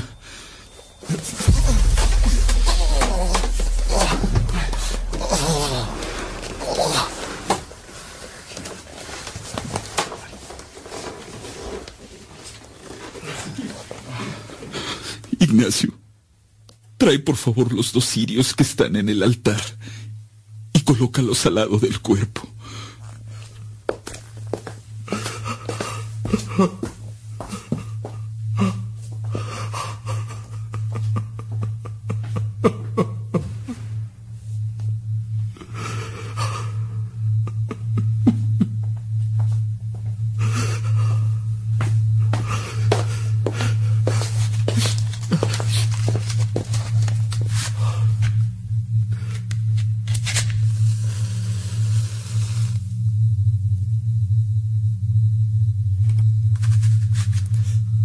Va Antonio?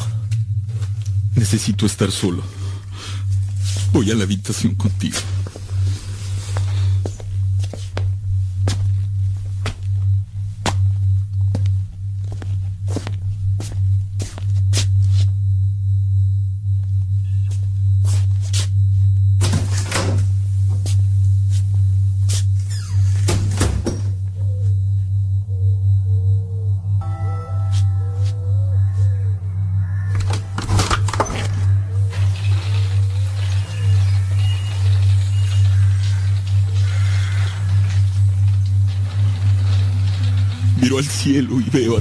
Esta ventana. Y en el azul inmenso puedo ver tu rostro, querido hermano.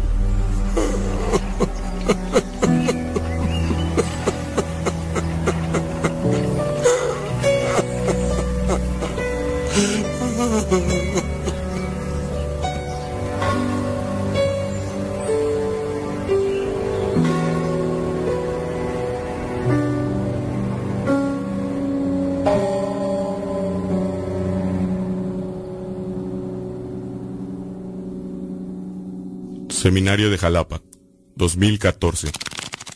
11 horas.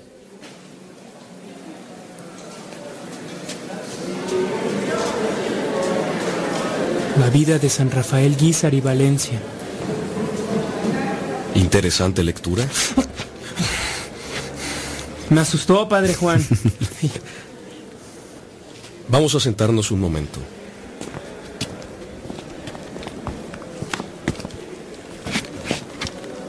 ¿Leíste todo el libro, Carlos? La verdad no, Padre. Siempre leo los finales primero para ver si me atrapa. Y lo hizo. Mucho. Bien. Me voy, Carlos. Llévalo contigo. Lo devuelves cuando termines. Muchas gracias. Lo haré.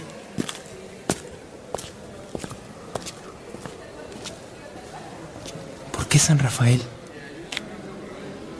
¿Qué me quiere decir el Padre Juan?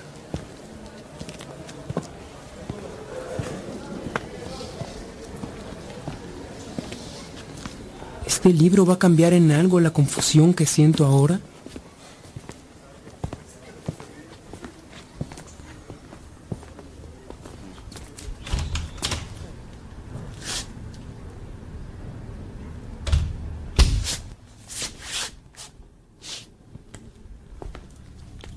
el momento, ni cómoda será tu hogar.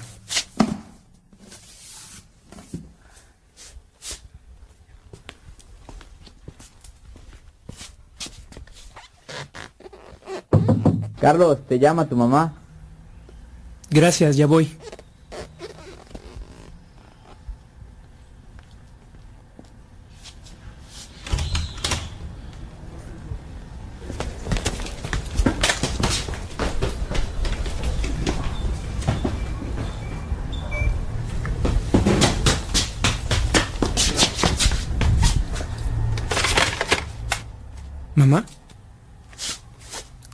Están todos?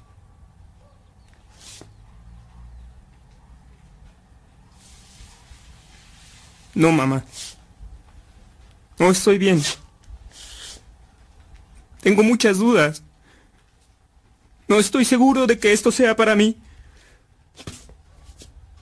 Ya sé, pero no creo que lo logre. No, tú no te preocupes. Solo necesito aclarar la mente. Sí, mamá. Te hablo después. Te quiero mucho. Adiós.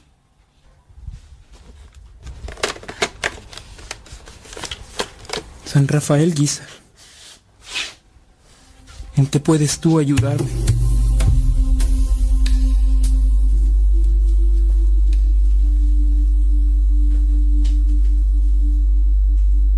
Habitación de Carlos, 2014. 21 horas.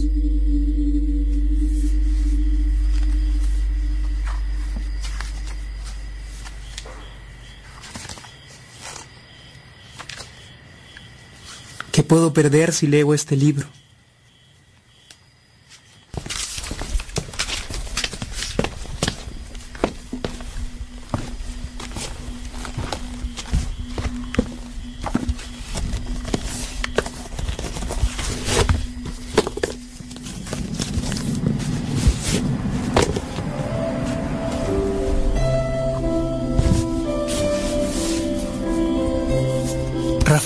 Nació en Cotija, del estado de Michoacán, el 26 de abril de 1878.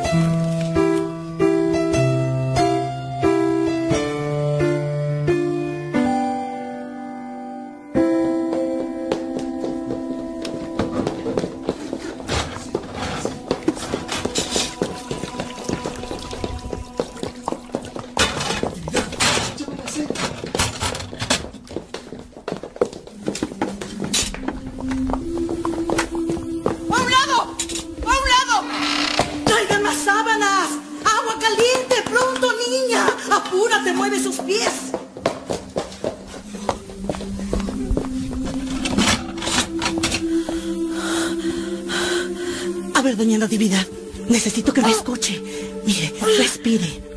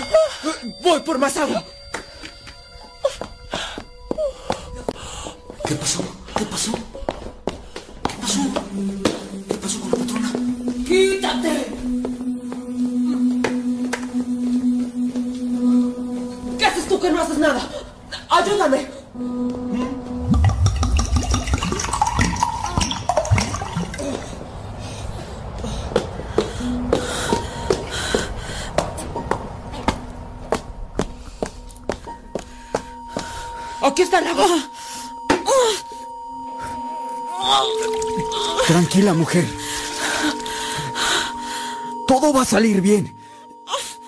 Eh, Mira, toma mi mano. Voy a contar hasta tres.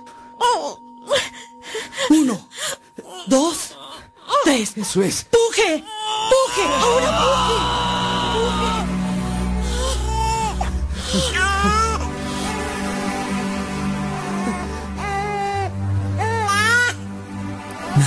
casa de sus padres, calle Colón número 4.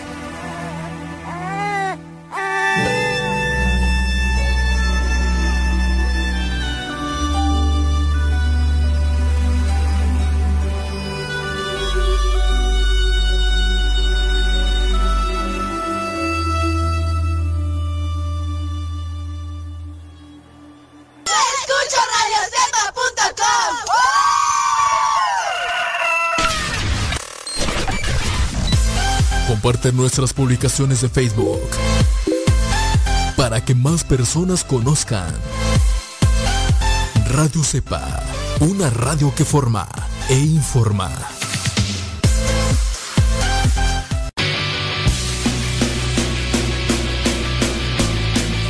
palabra y no puedo parar. Lo que me das en ningún lado lo puedo hallar.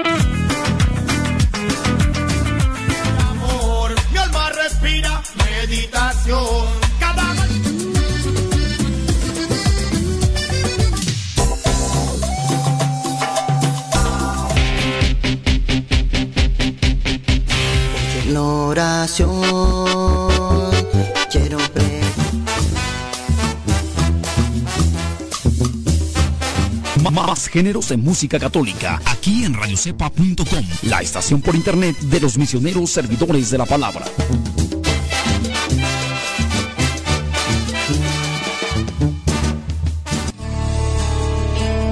En estos momentos vamos a escuchar la palabra de Dios. Dispón tu corazón para que el mensaje llegue hasta lo más profundo de tu ser.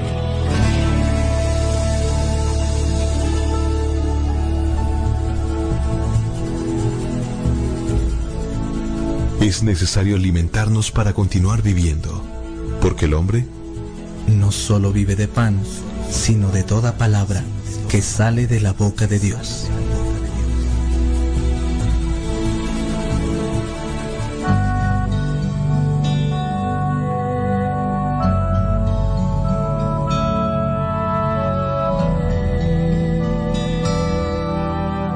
El Evangelio que la iglesia nos propone para el día de hoy corresponde a Mateo capítulo 8 versículos del 5 al 11. Dice así, al entrar Jesús en Cafarnaún, un capitán romano se le acercó para hacerle un ruego. Le dijo, Señor, mi criado está en casa enfermo, paralizado y sufriendo terribles dolores.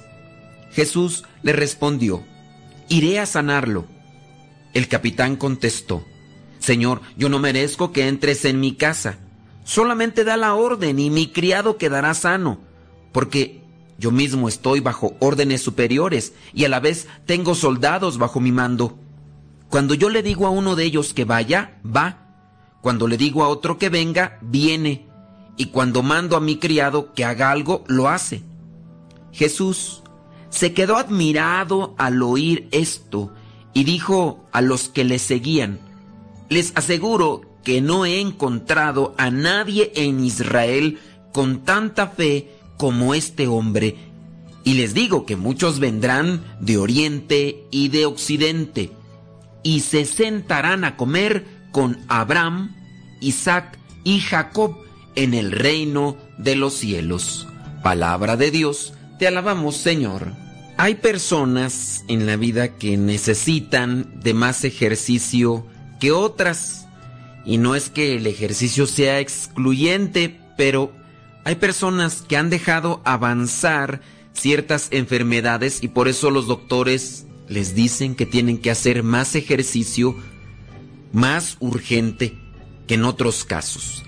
Yo podría decir, necesito el ejercicio, pero no a comparación de otros que tienen colesterol alto, triglicéridos, que incluso también tienen problemas de, diabetes, azúcar, sobrepeso y demás.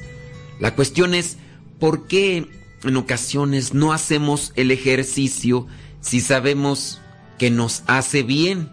En su caso, hay personas que no es que necesiten que les digan cómo hacer ejercicio. Si se dedicara uno a caminar por lo menos media hora todos los días, eso nos mantendría más o menos equilibrados. Habrá personas que sí tendrán que hacer una hora diaria de ejercicio por su situación, en el caso de enfermedades o incluso de sobrepeso. Queremos tener salud, pero no hacemos ejercicio. Incluso muchas veces no se sigue una dieta o un esquema alimenticio que sea provechoso para el organismo. ¿Por qué? Y fíjense que en el mismo lado, cuando uno ve, por ejemplo, estos pasajes como el que nos presenta el Evangelio el día de hoy, y encontramos que nuestro Señor Jesucristo se encuentra admirado porque encuentra personas con mucha fe. Dice en el versículo 10 de este Evangelio del día de hoy, les aseguro que no he encontrado a nadie en Israel con tanta fe como este hombre. Yo encuentro este tipo de expresión y que da asombro por parte de Jesucristo y yo pues quisiera también tener la misma fe de este hombre. Todos quisiéramos tener la misma fe. Bueno, a excepción de los que son anticristianos, ¿no? Habrá gente que es anticristiana, antirreligiosa o atea y querrá decir yo no quiero tener fe. Pero si nosotros ya hemos conocido la fe, el amor de Dios, la misericordia, creemos en Dios, yo creo que la mayoría quisiéramos tener fe. E igual que cuando las personas están ya padeciendo por sus descuidos alimenticios, las enfermedades, querrán decir, yo quisiera tener salud, yo quisiera hacer esto, yo quisiera hacer aquello. Y es algo de lo que se sueña. Una persona que tiene una adicción me platicaba, yo quisiera ya no sentir esto que mi organismo siente porque apenas dejo la droga y comienzo nuevamente a sentirme nervioso y comienzo a buscarla. Y fue poco a poco que se adentró a esos terrenos de la adicción. Decía aquel señor que me tocó atender, que tenía cirrosis hepática, que estaba postrado en cama, que fui a darle los santos óleos, la confesión, me decía, ¿cómo me gustaría tomarme esa agua bendita que usted tiene? Pero no puedo. Y como yo no sabía qué tenía, le digo, ¿pero por qué no puedes tomar agua? Y ella me dice, pues es que yo tengo cirrosis hepática por haber consumido tanto alcohol y haber desgastado mi organismo. Yo quisiera tener esto, yo quisiera tener aquello, nos descuidamos y en muchos de los casos no cuidamos lo que vendría a ser una disciplina. Este hombre llegó a tener fe no de la noche a la mañana, no una persona que por ejemplo aparece en una portada de revista o en algún video, en algún canal de televisión que te está promoviendo, no sé, un aparato para hacer ejercicio y pues aparecen eh, mostrando su cuerpo y muy marcado los brazos, el abdomen. Muchos a lo mejor piensan, oh, yo como quisiera tener ese cuerpo, no tener esta panza, no tener eh, estas lonjas aquí colgando, que cuando corro me aplaudo yo solo, o cosas de esas, ¿no? Y uno a lo mejor anhela, así como el que está enfermo, quisiera tener salud, como el que está un tanto obeso, quisiera estar delgado y muchas veces nos quejamos y añoramos algo por lo cual no luchamos. Yo puedo colocarme en la perspectiva de la fe. Yo quisiera tener más fe. Yo quiero tener más fe. Pero ¿cómo voy a tener la fe? ¿Cómo se obtiene la fe? ¿Cómo es que este hombre llegó a tener tanta fe? Incluso, quién sabe, a lo mejor hasta más fe que alguno de sus apóstoles. Porque fíjate la expresión de nuestro Señor Jesucristo, les aseguro que no he encontrado a nadie en Israel con tanta fe como este hombre. Fíjate, no he encontrado a nadie en Israel. O sea, no hay nadie más aparte de este hombre con tanta fe como ese. Están ahí sus apóstoles, sus apóstoles, entonces quiere decir que ni sus apóstoles tenían la misma fe de este hombre.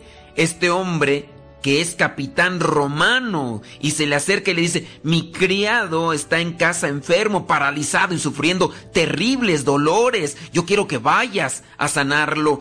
Jesús dice, iré a sanarlo, pero ya entonces este capitán romano le dice, no, no es necesario que vayas.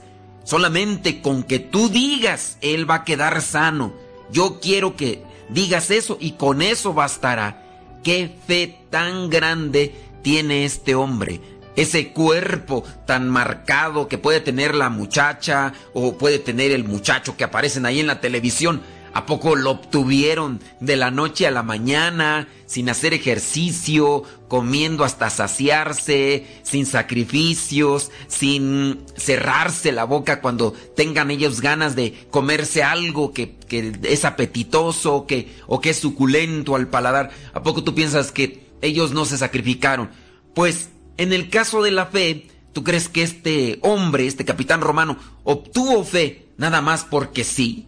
¿Crees que solamente, y aquí voy a remarcar una situación que constantemente se da en nosotros, ¿tú crees que solamente este capitán romano le decía a Dios, dame fe, dame fe, y ya, ¿tú crees que este capitán romano no hizo algo para obtener este nivel de fe que tiene, que es lo que nos hace falta a muchos de nosotros? Y yo considero que mm, en el caso de nosotros predicadores, muchas veces vayamos porque se lo queremos dejar todo a Dios o porque le damos a entender a las personas que se lo dejen todo a Dios. Ustedes pidan, ciertamente. Dice, dice en el Evangelio, el mismo Jesucristo dice, pidan y se les dará, busquen e encontrarán, toquen a la puerta y se les abrirá. Mateo 7:7. Ciertamente, pero en este caso, muchas de las veces todo se lo dejamos a Dios. Todo se lo dejamos a Dios, no hacemos nada de esfuerzo. Ahí están los matrimonios, muchos de los matrimonios, ni a misa, ni confesarse, ni tampoco a retiros. Y algunos de ellos todavía tienen fe porque te llegan a decir, reza por mí para que mi matrimonio se mantenga, para que mi matrimonio eh, se recupere, porque quiero esto y lo otro. Pero entonces nosotros, ¿qué hacemos? ¿Solamente le pedimos a Dios o solamente le decimos a otros que recen por nosotros? Porque nosotros no, no rezamos, porque tú que estás más cerca de Dios, tú que estás en esas cosas relacionadas, reza por mí. ¿Y nosotros dónde está lo de nosotros? Tenemos problemas familiares, tenemos problemas con que la cuñada, que con el cuñado, que con la suegra, que con la nuera, que con... Tenemos familiares a veces hasta con los mismos hermanos y todos se lo queremos dejar a Dios. Queremos rezarle a Dios y que al otro día ya todo eso que teníamos como problema ya se haya desaparecido. Que si teníamos envidia, que si teníamos mm, celos, que si teníamos eh, orgullo, que si teníamos soberbia, que yo ahí sé, tenía cualquier problema, ya solamente con rezar esta oración ya se me va a quitar y, listo. Ya, ahí está todo, porque Dios es todopoderoso y Él me puede quitar las ganas de ir a pistear, de ir a tomar alcohol, porque sí, Él puede, pero también tú tienes que poner de tu parte.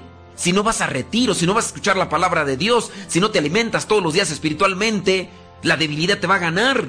Tú quieres arreglar tu matrimonio, pero no eres capaz de ir a unas pláticas porque dices, mi matrimonio no está tan derrumbado, tan destruido. Vas a esperar hasta que ya no tenga nada de arreglo es que no, le voy a echar aceite este automóvil, aunque me esté marcando ahí que necesita este aceite. Acá todavía no está desvielado, porque así se le dice, ¿no? Cuando ya llega a quemarse el motor. ¿Qué pasa cuando ya se desviela el motor? Los que saben de automóviles sabrán dar la respuesta. Pues ya cuando se desviela el motor, ya no hay más que hacer otro, renovarlo el motor, no hacerlo como tal, pero sí prácticamente renovarlo todo y ya no tiene arregladeras hasta que no se ponga casi todo nuevo en el motor. Se desvieló. ¿Y yo por qué entonces tengo que esperar hasta que pase eso? ¿Por qué cuando se va a casar la persona no quiere ir a pláticas? ¿Por qué cuando la persona en su caso está pasando por esos momentos difíciles, ¿por qué no recurre a alguien que le oriente? Ah, es que yo no necesito, Dios me lo va a quitar todo.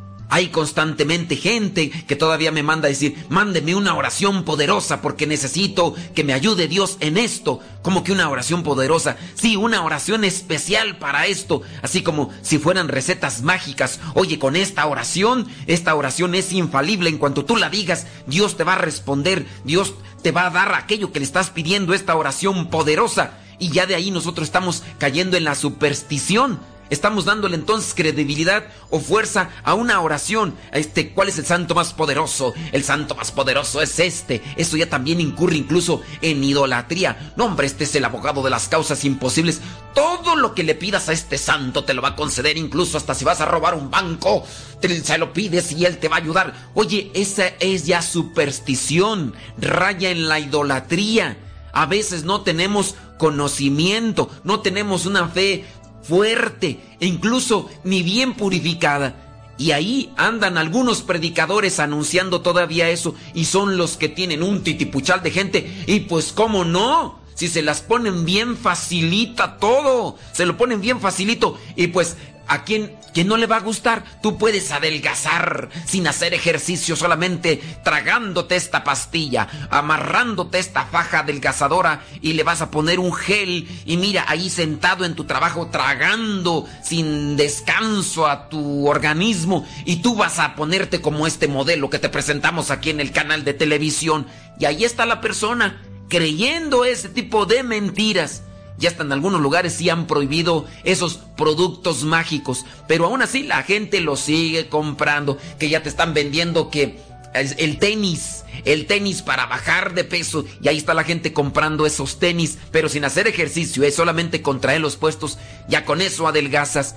Y así también trabajamos en la cuestión de la fe. Queremos tener una fe fuerte, grande, para que incluso tengamos esas expresiones así de no he encontrado en, a nadie en Israel con tanta fe como este hombre. Pues yo al analizar este evangelio yo quiero tener esa fe, pero si quiero tener esa fe tengo que trabajar todos los días en la oración. La fe es un don de Dios, pero yo tengo que orar, yo tengo que reflexionar, tengo que acercarme más a la palabra, tengo que acercarme más a los sacramentos para que Dios me fortalezca porque aquí trabajamos los dos. Dios trabaja en mí en la medida en que yo también me uno y me acerco a Él. Pero no voy a tener una fe fuerte si no hago mis ejercicios espirituales todos los días. Nosotros en Cuaresma planteamos esto de los ejercicios espirituales, que vendría a ser participar de la reflexión de la palabra, reflexionar en el sacrificio de Cristo estos 40 días en la Cuaresma. Pero si nosotros ni a esos ejercicios vamos, pues nosotros tendríamos que tener una disciplina todos los días. Hay gente que casi todos los días va al gimnasio y se le puede notar si es que hace sus ejercicios disciplinadamente y se cuida en el comer. Se le nota, pues también que se nos note la fe si todos los días tenemos una disciplina en la cuestión de la fe.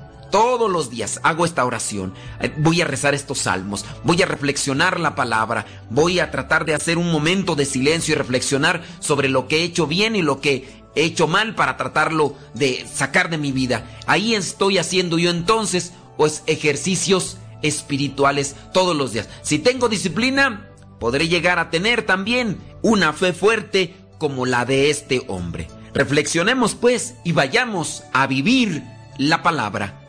La bendición de Dios Todopoderoso, Padre, Hijo y Espíritu Santo, descienda sobre cada uno de ustedes. Nos escuchamos en la próxima, si Dios no dice otra cosa. A Dios rogando y con el mazo dando, dice el famoso refrán, y no se puede cosechar nada si antes no hemos sembrado y lo hemos cultivado. Así que dejemos que la palabra nos ilumine y nosotros hay que esforzarnos todos los días para que esa palabra en nuestro corazón germine y llegue a dar fruto de vida eterna. Síguenos en las redes sociales. Si es que quieres seguir escuchando estos evangelios y no te llegan, mándanos un mensaje y con gusto te haremos llegar lo que vendría a ser estos evangelios y otros audios más hasta tu celular. Descarga, si tú tienes teléfono Android, descarga la aplicación Podcast Google. Podcast Google, ya cuando la descargas, es una aplicación, no hay que ponerle número de teléfono ni nada. Es Podcast Google, la descargas y ya después te vas ahí a donde está una lupa y le vas a poner Modesto Lule y aparecerá ahí nuestro canal de podcast y allí subimos los evangelios. Acuérdate, la aplicación se llama Google Podcast. Si tú tienes teléfono de manzanita, solamente busca en tu teléfono la aplicación podcast y ahí donde está una lupa le pones Modesto Lule. Y ahí subimos los evangelios y otros audios más, tanto en Google Podcast como en podcast en el teléfono de Manzanita. Se despide su amigo y servidor, el padre Modesto Lule, de los misioneros servidores de la palabra. Hasta la próxima, si Dios no dice otra cosa.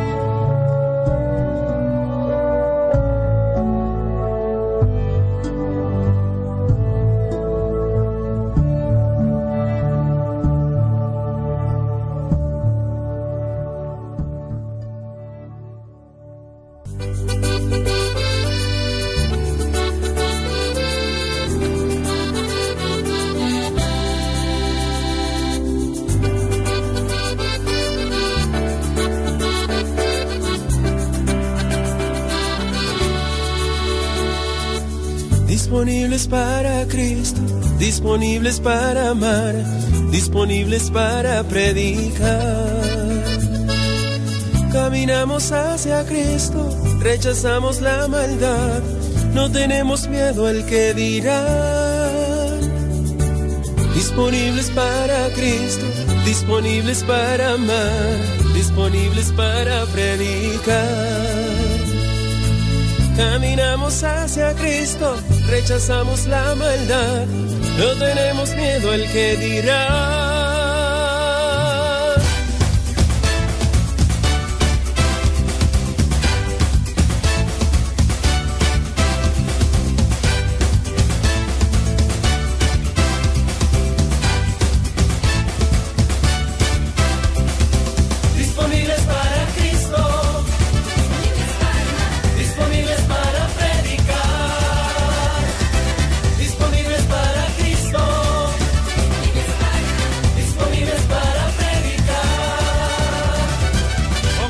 Cuando el mundo nos invita al error, ausentes de la corrupción.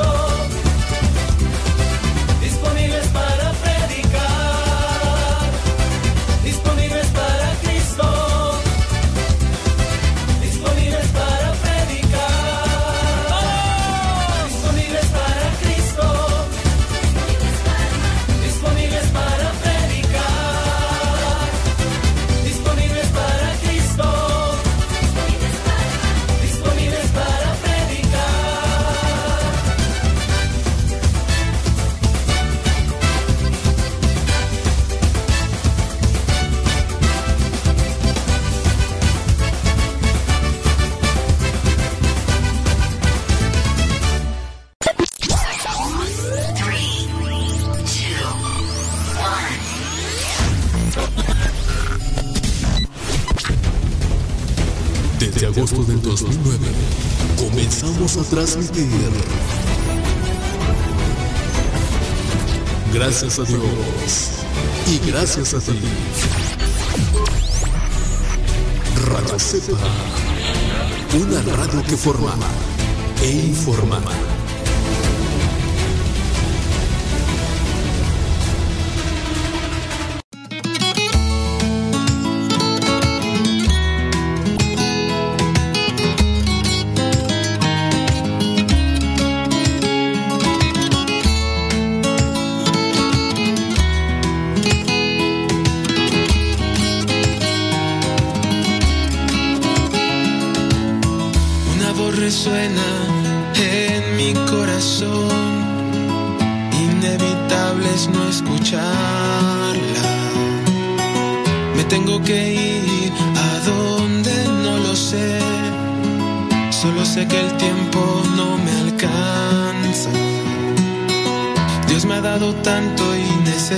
es compartirlo.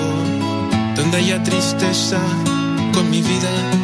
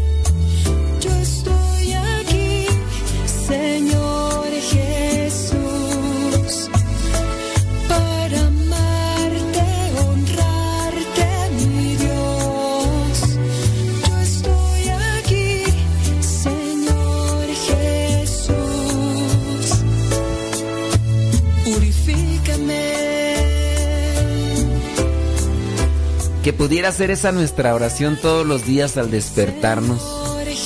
Gracias Señor porque me diste un nuevo día. Yo estoy aquí para servirte, para honrarte, para alabarte por medio de mis acciones, de mi trabajo, de todo lo que realicemos.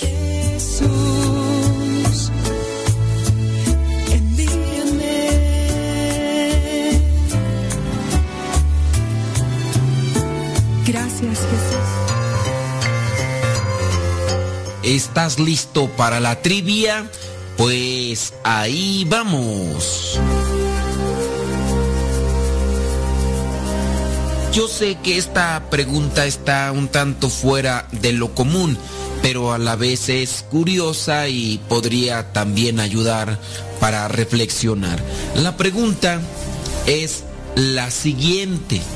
Según la Biblia, ¿cuánto debería durar la luna de miel? Sí, tú ya sabes que es la luna de miel. Según la Biblia, ¿cuánto debería durar la luna de miel? ¿Una semana? ¿Un mes? ¿O un año?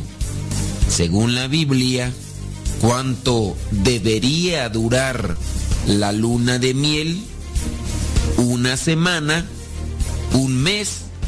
¿O un año?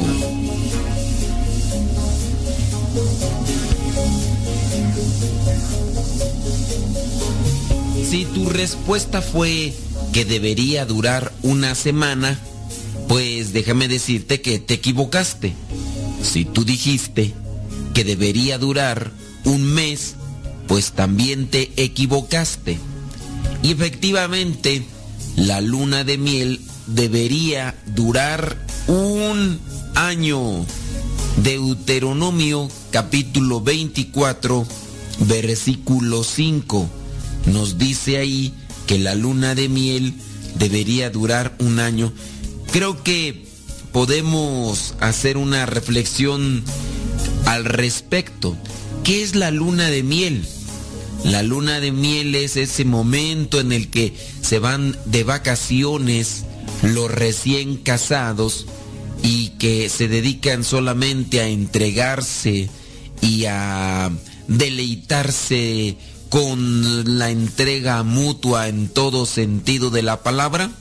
Pues sí, debería ser así. Aunque la luna de miel para algunos es solamente irse de vacaciones todo ese tiempo y entregarse en la intimidad. Si bien puede también ser cierto, pero no es solamente me voy, no trabajo y me voy de vacaciones a un lugar donde me van a cobrar muy caro, que eso es a veces lo que se tiene presente. Veamos qué es lo que nos dice Deuteronomio capítulo 24 versículo 5. Dice, si un hombre está recién casado, no deberá ir a la guerra, ni se le hará cumplir ninguna otra clase de servicio durante un año. Así podrá estar libre en su casa todo ese tiempo para felicidad de su mujer. Entonces no se le hará cumplir ninguna otra clase de servicio durante un año. Así podrá, podrá estar libre en su casa todo ese tiempo para felicidad de su mujer. Hay que reflexionar más sobre este aspecto y si es que el hombre puede estar siempre libre en su casa para felicidad de su mujer o será que la mujer prefiere mejor que se vaya a trabajar, que se vaya a hacer otra cosa porque si está en la casa solamente es una carga, no hace nada, exige todo para su egoísmo y la mujer no es feliz. No lo sé.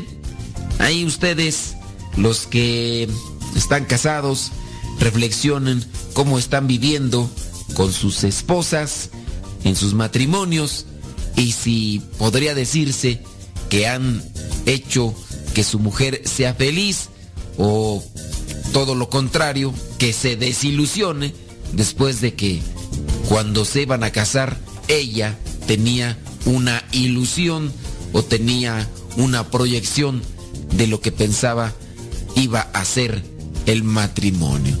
Ahí te lo dejo. ¿Cuánto debería durar la luna de miel? Un año, según Deuteronomio capítulo 24, versículo 5.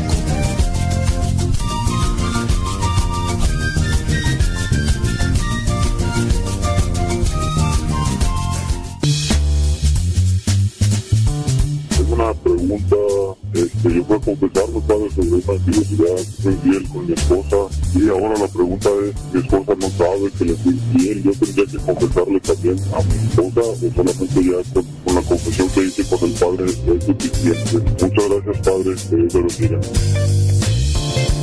Uy, uy, uy. Aquí tuve que deformarle un poquito la voz. A la persona también le quité su nombre porque me dijo su nombre. Así que tú también puedes mandar tu, tú puedes también mandar tu, pre- tu mensaje incómodo. Y aquí, si es una cuestión así muy incómoda, pues te deformamos la voz. Bueno, no sé si se entendió. De por sí el mensaje no se entendía muy bien, pero tuve que deformarlo así para que. La pregunta es, el Señor fue infiel. Ya se fue a confesar. La pregunta es, ¿se lo tiene que decir a la esposa? ¿Ustedes qué opinan? El esposo fue infiel. Ya se fue a confesar. Se arrepintió el Señor.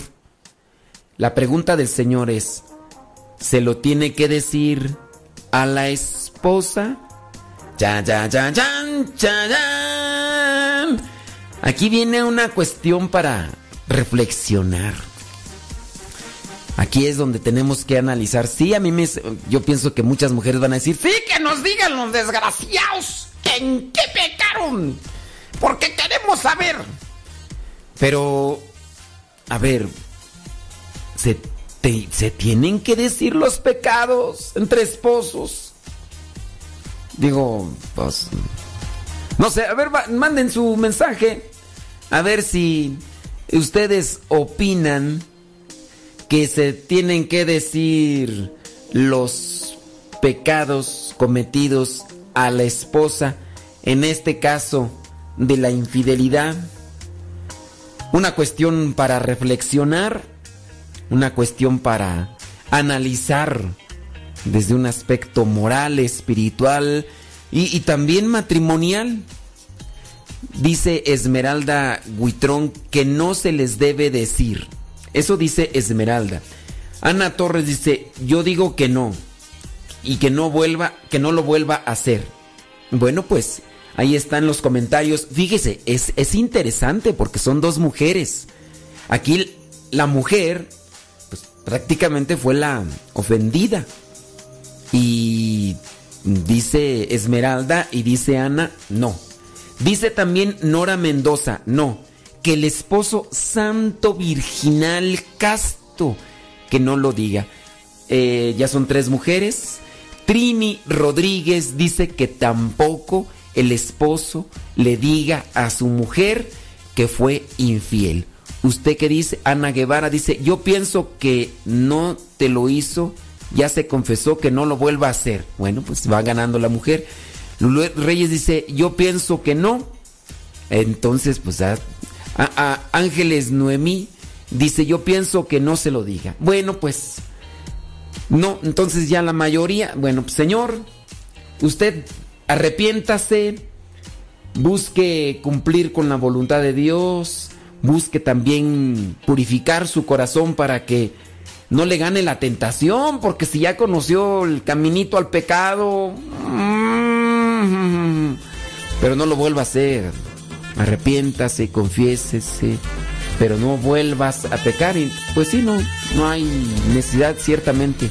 No se tiene que decir los pecados que uno comete, en ese caso ustedes a su pareja, pero si busquen un arrepentimiento sincero de corazón y no lo vuelvan a hacer.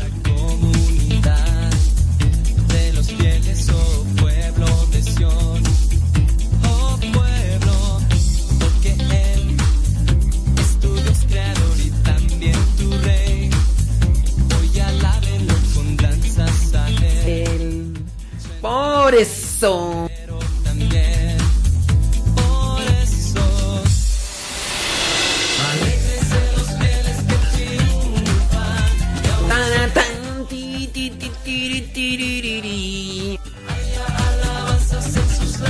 Si usted está escuchando por Facebook Modesto Radio y le da a compartir, yo yo no me enojo, ¿eh? Cuando usted le da a compartir hace que lleguemos a más personas. Y pues si usted si usted cree que estos mensajes son buenos y ayudan a más personas, pues déle a compartir. O también dígale a los demás, "Oye, descarga la aplicación de Radio Cepa y escucha Radio Cepa." Si tú crees que Radio Cepa está ayudando a los demás. No, si, tú crees que Radio Cepa te está ayudando. De hecho, con la nueva aplicación de Radio Cepa, que se las hemos puesto ahí en las redes sociales, hay una aplicación que tiene incluso un globito para mandar mensajes por WhatsApp. Sí, ahí tiene para que manden un mensaje por WhatsApp y listo, calisto. Saludos, dice a Julio Vázquez, allá en Charlotte. Charlotte dice que lo manda a saludar Teresita Bárcenas, su esposa. Vivo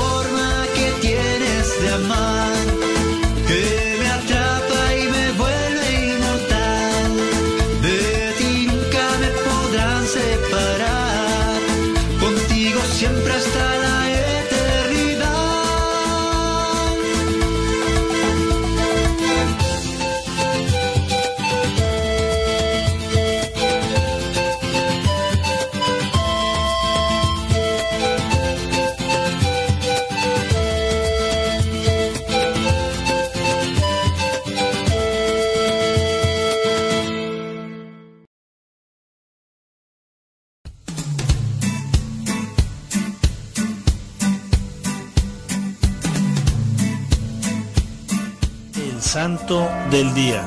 Una luz que guía nuestro caminar.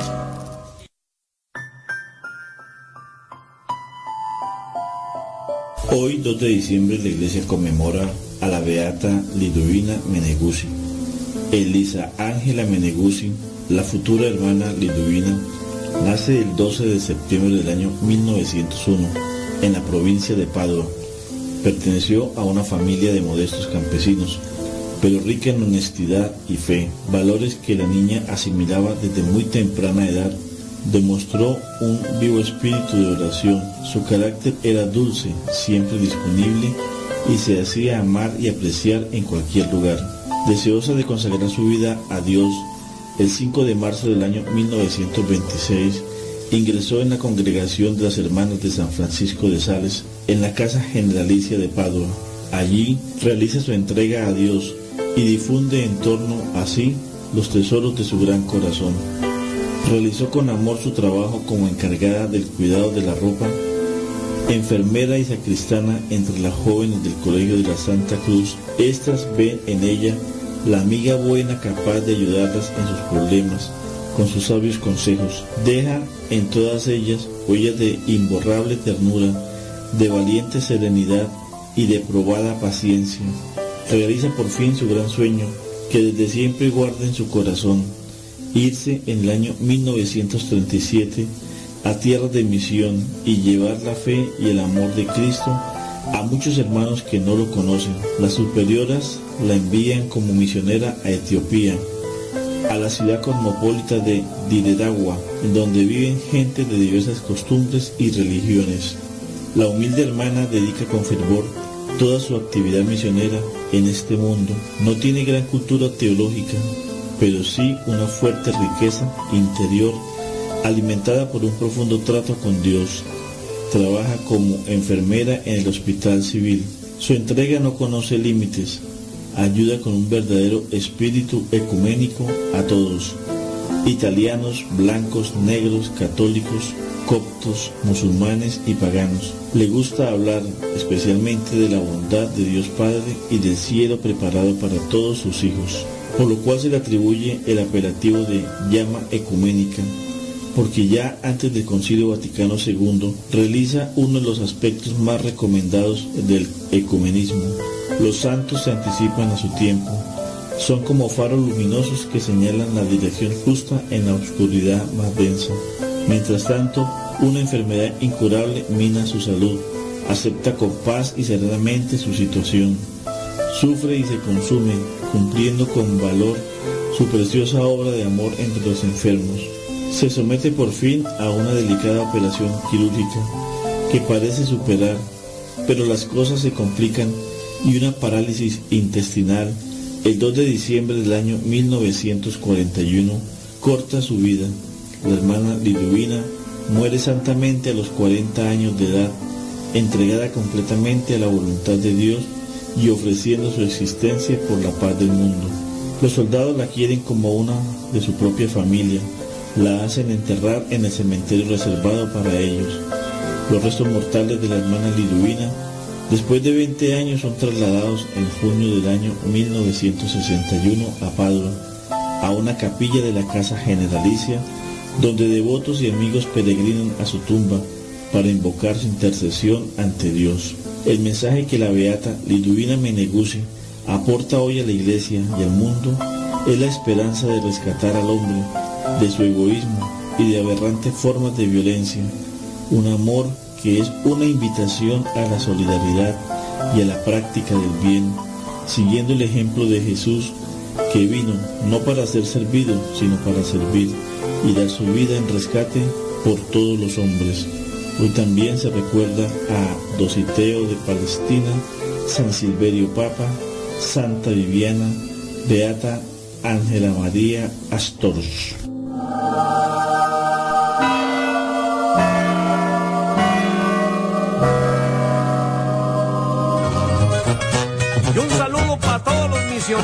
Ciertamente, pues no puedo estar leyendo los comentarios con respecto a esta situación que nos presentaron. Eh, la situación se las hemos presentado para que ustedes también la piensen y la reflexionen. Y solamente leímos algunos comentarios. Alguien dice, creo que no está en vivo, pero ya di mi opinión. Que la opinión de cada uno de nosotros, si no las leo todas, no las puedo leer todas pero que lo que presentamos aquí como un cuestionamiento también te ayude a pensar y si tú has pensado en eso y has presentado tu opinión y no la leo, no es porque no, me alcanza el tiempo para... Dice, el programa es grabado, por eso no me ve. Mm, bueno, pues qué les digo, ¿verdad? En ocasiones pues sí hay que leer, bueno, en ocasiones se pueden leer los comentarios y decir quiénes y en ocasiones pues no, ¿verdad? No, no. Ándele pues, Ujú, dice... Así, bueno. Dice que tienen pereza. Que su fe sea grande, cimentada en roca, dispuestos y armados para evangelizar. Hace el llamado, ¿quién se animará a unirse a las filas? ¿Quién dispuesto está a dejar flojera, dejar egoísmos, morir a sí mismo para fruto dar? Levanto mi mano, yo me quiero unir a esos soldados que han dicho sí. La fe como escudo, salvación de casco, palabra de Dios como espada que da el Espíritu Santo.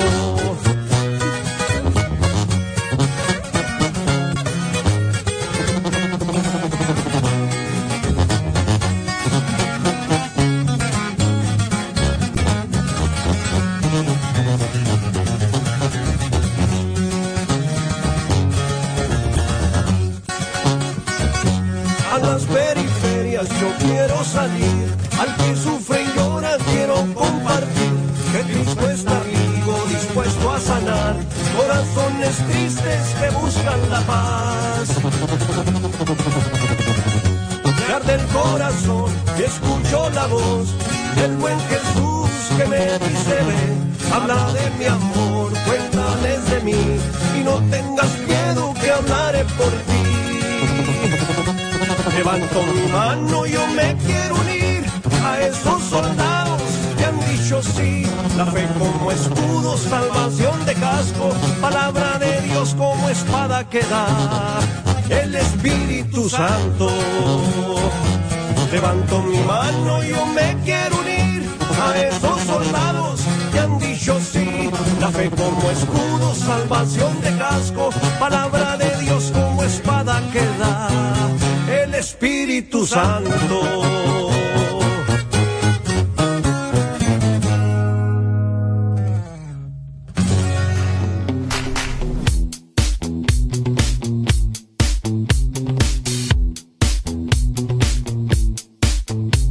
Para que no, porque hay algunos que quieren que a fuerza los mande saludar.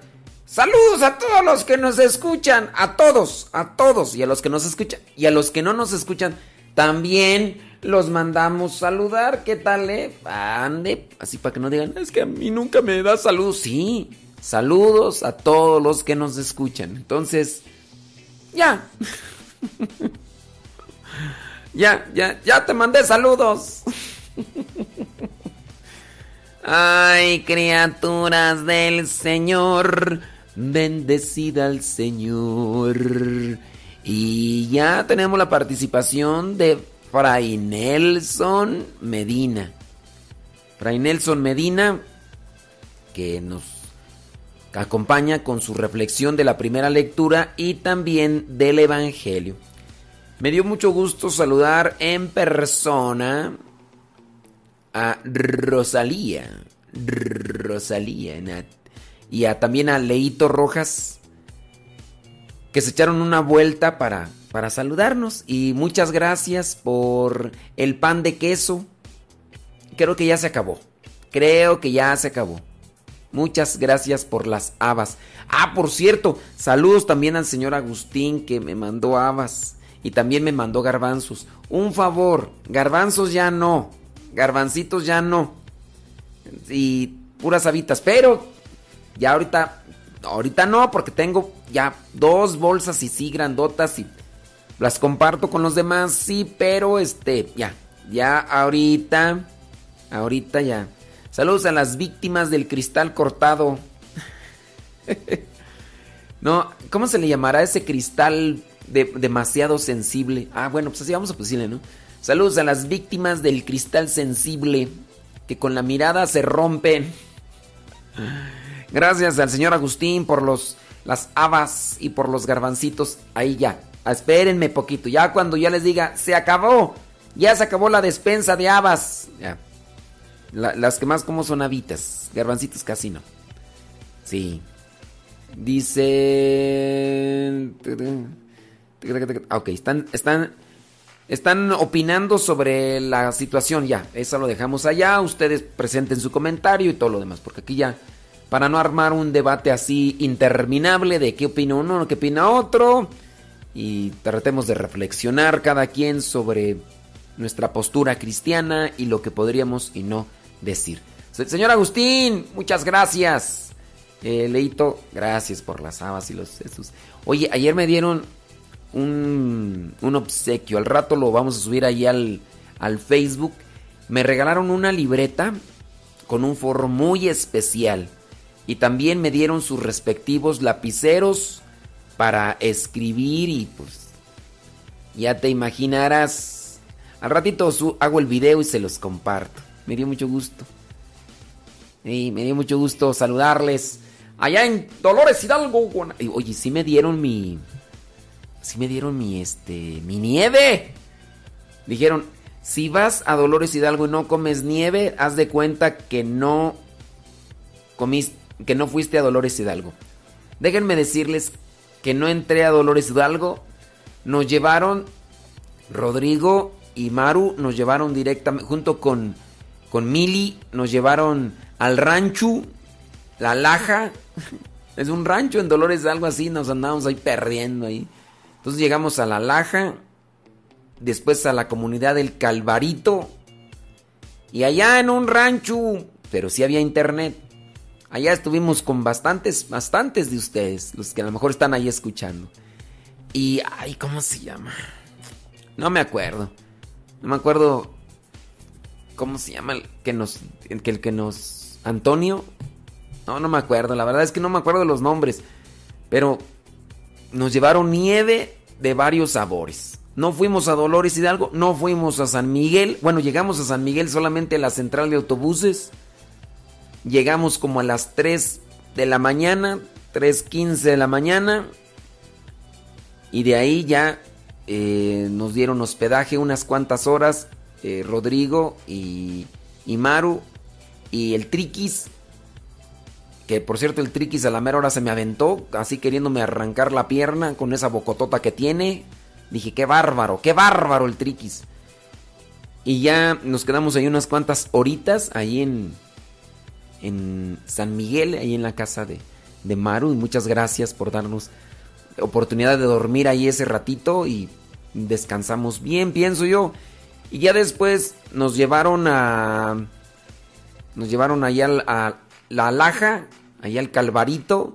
Estuvimos predicando, confesando y no nos dormimos. No nos dormimos. Después la misa, después otra vez confesando, hasta las 7 de la noche. Estaban todavía por ahí tres personas que querían confesarse. Ya la verdad no podíamos porque el camión salía para México y pues ya, ya no se podía. Llegamos ya a la central de autobuses, faltando unos 20 minutos. Dijeron, todavía hay chance de comerse unos taquitos. Pues bueno, nos echamos unos taquitos. ¿De qué? De bistec. Ándale, pues tortilla chiquitita de esos de... eh, te los comes de dos, dos bocados así. Y si eres de boca grande, así como algunos de ustedes comprenderán. Y entonces, pues ya. Dos, así, me, me eché unos cinco taquitos, así. Porque dije, mira, nos vamos a desvelar. A las 8.15, no es cierto, 8.30 salió el autobús. Llegamos acá a la Ciudad de México más o menos como a la una de la mañana. En lo que fueron por nosotros y demás, pues ya a las 2 de la mañana, a dormir un rato. Y a las cinco y media, órale para arriba, vámonos. Y pues, y aquí andamos, pero aquí andamos aquí al pie del cañón.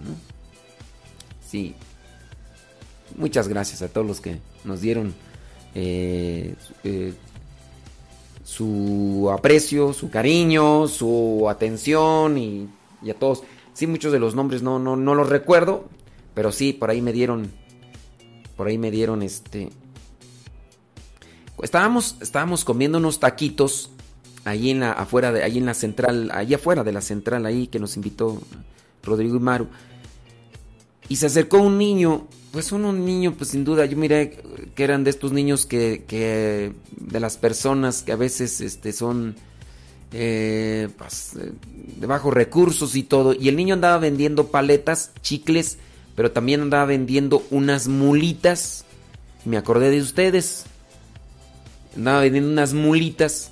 Y, me y la mulita, pues así, ya al rato también voy a subir la foto. Y me acordé de la mula por ustedes. Y después, este, dije, le voy a comprar una mula. Porque me acordé de ustedes. ¡Ah, cómo chilla el mosco! Y dije, lo voy a, lo voy a acompañar esa mula con modestito. Sí, sí es modestito. Modestín, con modestín. Y ya. Y ya lo, lo puse ahí con modestín y dije, órale pues, hombre. Y listo. Ey. Sí, saludos a todos los que nos escuchan para que no se sientan ustedes. Sí. Ándele, pues sí, porque luego se, se, se siente. Bueno, ahora sí vámonos con Fray Nelson Medina. Gracias. Y saludos a los macheteros ahí de San Salvador Atenco. Gracias. La Mirruñis. La Mirruñis.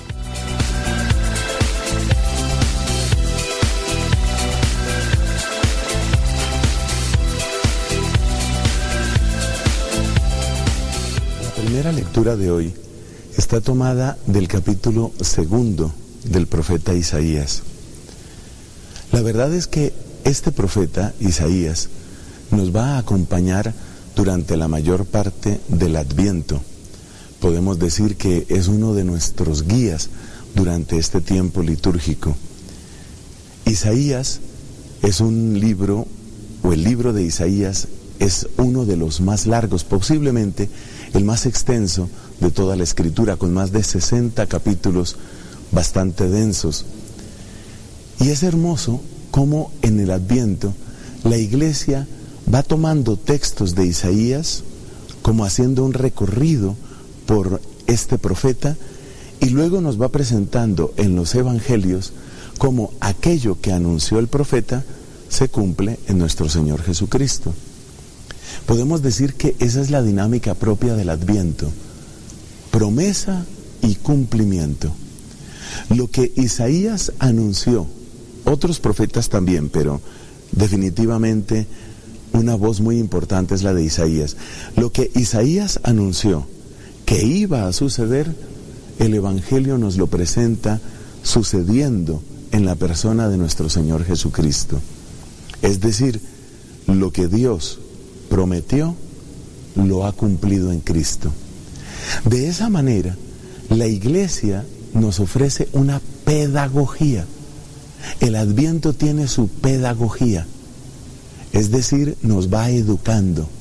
Y nos va educando tal vez en la virtud más maltratada de nuestra época, que es la virtud de la esperanza. Qué difícil resulta hoy en día cultivar la esperanza. No es fácil. No es fácil por la abundancia de malas noticias, por la corrupción política, por los desastres naturales, por las distintas guerras, por tanto egoísmo, por tanta injusticia que vemos en tantos lugares. Podemos decir que estamos en un tiempo en el que es muy fácil decepcionarse y de la decepción viene la frustración, viene la amargura, viene también la desesperanza. ¿Cómo cultivar entonces la esperanza? La iglesia no tiene tanto una teoría, sino más bien un ejercicio litúrgico y pedagógico que se llama el adviento. Y por eso es una pena que muchas personas prácticamente desconocen este tiempo litúrgico. Para muchas personas ya desde, qué sé yo, octubre, yo no sé si desde septiembre, ya de lo que se oye hablar es de Navidad. Y se utiliza mucho la expresión en inglés, Christmas, Christmas. Y ya se habla de Navidad, pero una Navidad sin adviento es como una cena sin hambre. El adviento está hecho precisamente para que en ese recorrido pedagógico vayamos descubriendo la esperanza. Isaías capítulo 2 nos dice que las naciones se van a sentir llamadas al monte del Señor. Y luego Jesús anuncia que en Él, en el misterio que Él mismo representa, se cumple eso porque vendrán de oriente y de occidente, nos dice el capítulo octavo de San Mateo. Entonces, fíjate cómo la voz cantante la tiene la primera lectura de Isaías, pero el cumplimiento se realiza en el Evangelio. Y así la iglesia nos va educando en la esperanza. ¿Para qué?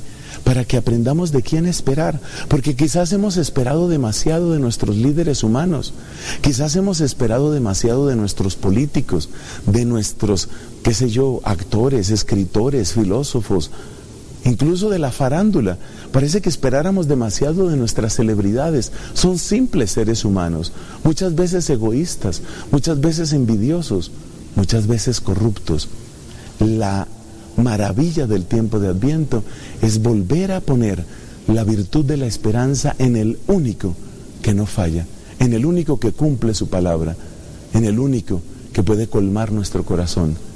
Él es el Señor. Cada año conviene recordar cuál es la dinámica del tiempo de Adviento que acabamos de empezar. Dinámica, movimiento. Efectivamente, el Adviento es un tiempo litúrgico para ponernos en movimiento. ¿Y cuál es el movimiento interno del Adviento? El movimiento interno es el que hay entre la primera lectura y el Evangelio. Nos vamos a encontrar que la mayor parte de los textos de la primera lectura de la misa han sido tomados del profeta Isaías. Esta es una característica. Pero en segundo lugar, hay que notar la relación que tienen estos textos de Isaías con los evangelios. Como hemos dicho en otras ocasiones, durante el Adviento, la primera lectura es la que manda la parada, la que pone el ritmo, la que marca el dinamismo. Típicamente lo que te vas a encontrar en el Adviento es que la primera lectura nos habla en tiempo futuro. La primera lectura nos va a contar lo que Dios quiere hacer nos va a contar las promesas del Señor, nos va a contar cómo Él va a obrar. Y el Evangelio va a ir en consonancia con la primera lectura. De manera que eso que fue prometido en la primera lectura, vemos que se cumple en el Evangelio. Eso que fue anunciado en la primera lectura, vemos que se realiza en el Evangelio. Por eso los textos de Isaías empiezan prácticamente al comienzo de ese libro, el libro que lleva su nombre. El pasaje de hoy, recién empezado el Adviento, es del capítulo segundo de Isaías. Y tú irás notando que a medida que pasan los días del Adviento, van saliendo nuevos textos de nuevos capítulos. Es decir, que tomamos Isaías y lo vamos recorriendo en pasajes que nos hablan de las promesas de Dios y de lo que Dios va a hacer. Y luego el Evangelio ha sido escogido de distintos evangelistas. ¿Ha sido escogido para qué? Para mostrar cómo eso que había sido anunciado se ha cumplido. Anuncio y cumplimiento promesa y realización. Esa es la dinámica del adviento. Y esa dinámica tiene una razón de ser. Esperanza se llama. ¿Cómo aprendemos nosotros a tener esperanza? Sobre todo en estos tiempos a veces tan confusos, tan difíciles que tenemos. ¿Cómo puede uno aprender a tener esperanza? ¿Cómo puede uno llegar al don de la esperanza? Bueno, el don de la esperanza, como el nombre se indica, la virtud teologal de la esperanza es un regalo de Dios. Pero nosotros nos disponemos para recibir ese regalo en la medida en que nos damos cuenta que Dios, por decirlo con un lenguaje muy sencillo, Dios es de fiar. Dios es de fiar porque lo que promete lo cumple. Dios es de fiar porque lo que Él anuncia lo realiza. Entonces, a medida que vamos oyendo día tras día en el adviento cómo Dios cumple, Dios realiza, Dios hace su obra, en la medida en que vamos descubriendo una y otra vez este mensaje y nuestro corazón se va acompasando al dinamismo propio del adviento, nos vamos abriendo al don de la esperanza. La palabra esperanza es absolutamente vital en el adviento porque todo el adviento finalmente es eso. Es advenimiento, es la llegada. La llegada definitiva de Cristo, que es el énfasis en la primera parte del adviento hasta el 16 de diciembre. Y luego, en la última parte del adviento, del 17 hasta el 24 en la noche, ¿qué es lo que hacemos? Recordar de modo detallado y amoroso cómo Él ya vino. Y al darnos cuenta que Él ya vino y que Él es fiel y que Él está lleno de ternura, crece en nosotros la confianza y crece en nosotros la esperanza. Ese es el dinamismo propio de la tierra. Acabas de escuchar la homilía de Fray Nelson Medina. Gracias por estar en sintonía aquí en Radio Cepa. Estás escuchando Radio Cepa, la estación de los misioneros servidores de la palabra.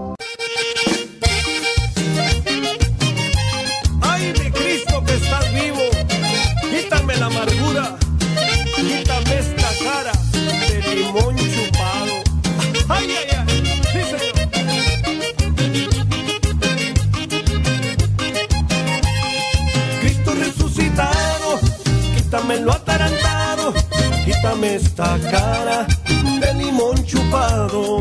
Cristo resucitado, quítame lo atarantado, quítame esta cara de limón chupado. Que la luz de tu resurrección ilumine mi vida y alumbre mi corazón. Ilumine mi vida y alumbre mi corazón.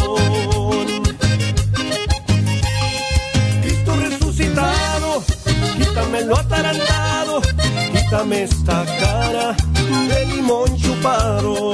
Cristo resucitado, quítame lo atarantado, quítame esta cara de limón chupado. Mi Señor, sana mi depresión, llévate mi amargura, dame tu gozo, Señor. Llévate mi amargura, dame tu gozo, Señor.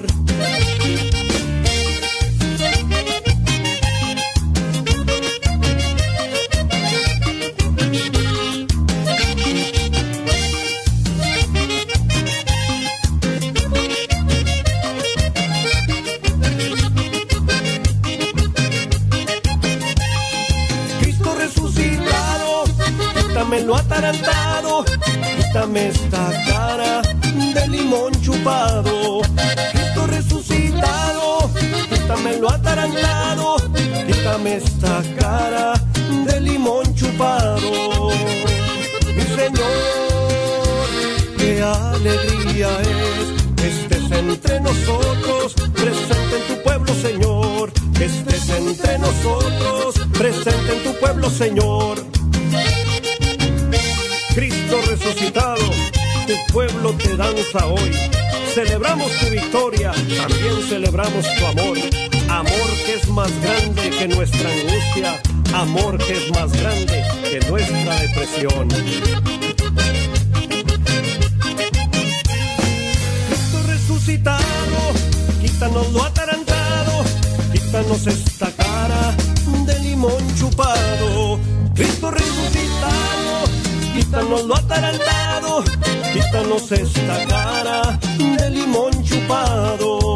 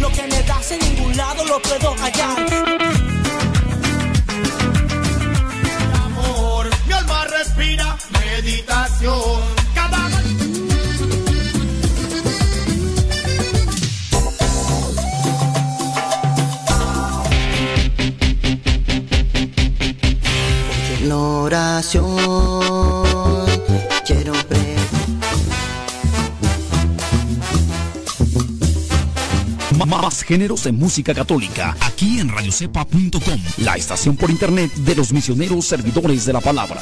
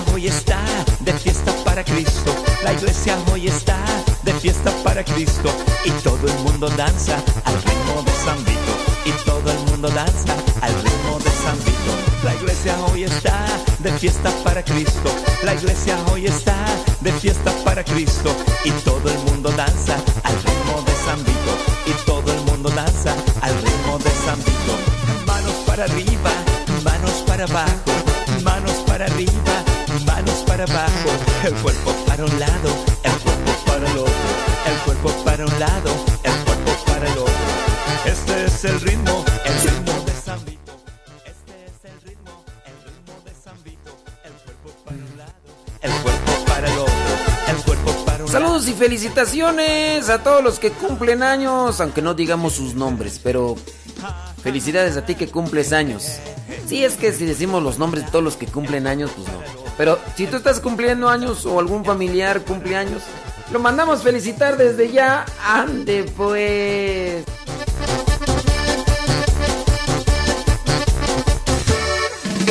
No quiero que me digan lo que tengo que hacer.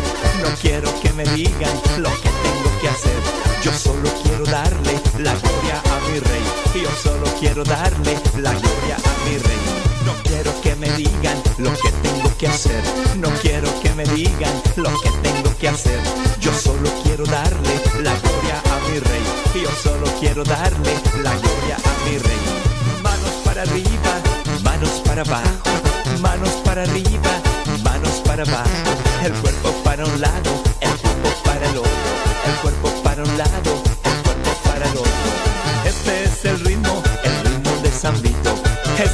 el ritmo.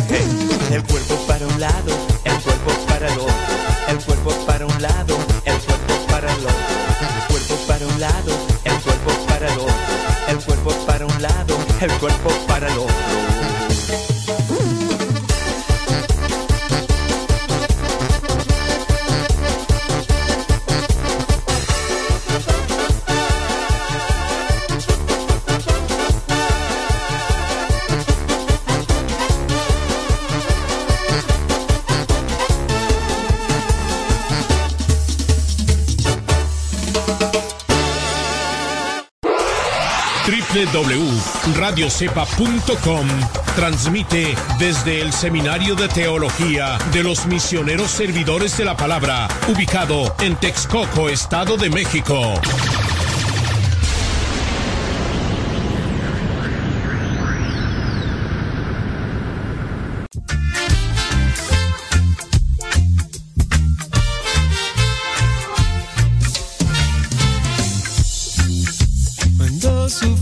Así y la vida te golpeó.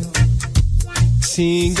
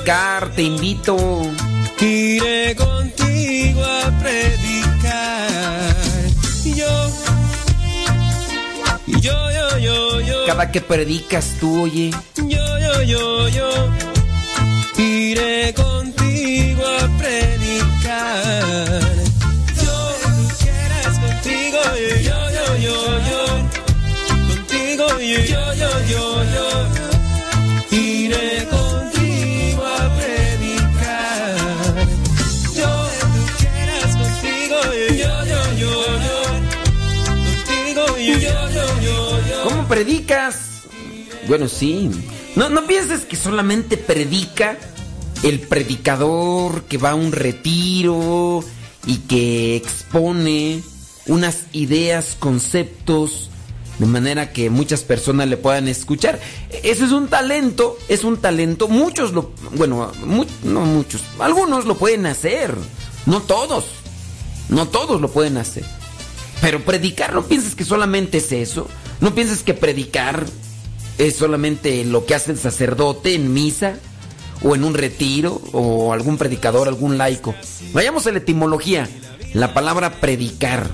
La palabra predicar viene del latín predicare y significa anunciar algo públicamente. Sus componentes léxicos son pre, antes de, dedicare, destinar o consagrar. Fíjate, y dicare. También pre- predicar viene de dicare, que significa destinar, consagrar. Entonces, predicar es anunciar algo públicamente. Pero, ¿anunciar en qué sentido? Verbalmente no. También se habla de el acto, de nuestras actitudes. Tú en tu trabajo predicas, porque con tus actitudes anuncias algo públicamente. Con tus expresiones faciales predicas. Si por ejemplo alguien está compartiendo algo y empieza ahí con tus gestos a poner los ojos blancos como si te estuvieran haciendo un exorcismo y luego bufas como un toro. Ay. Con eso también estás predicando. ¿Cómo predicamos? Oh, nomás, nomás pregunto.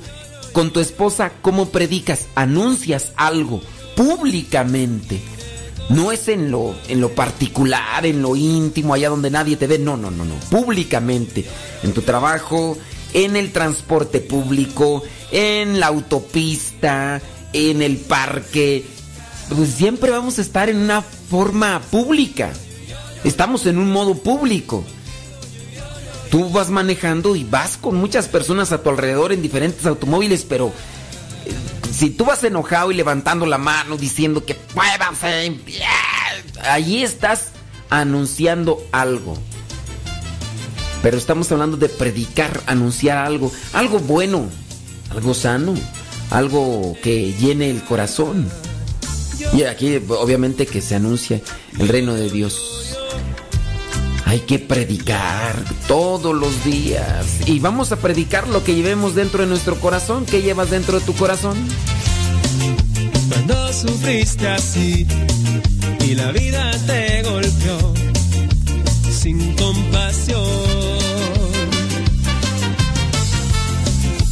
En tu soledad, queriendo escapar, buscaste una salida.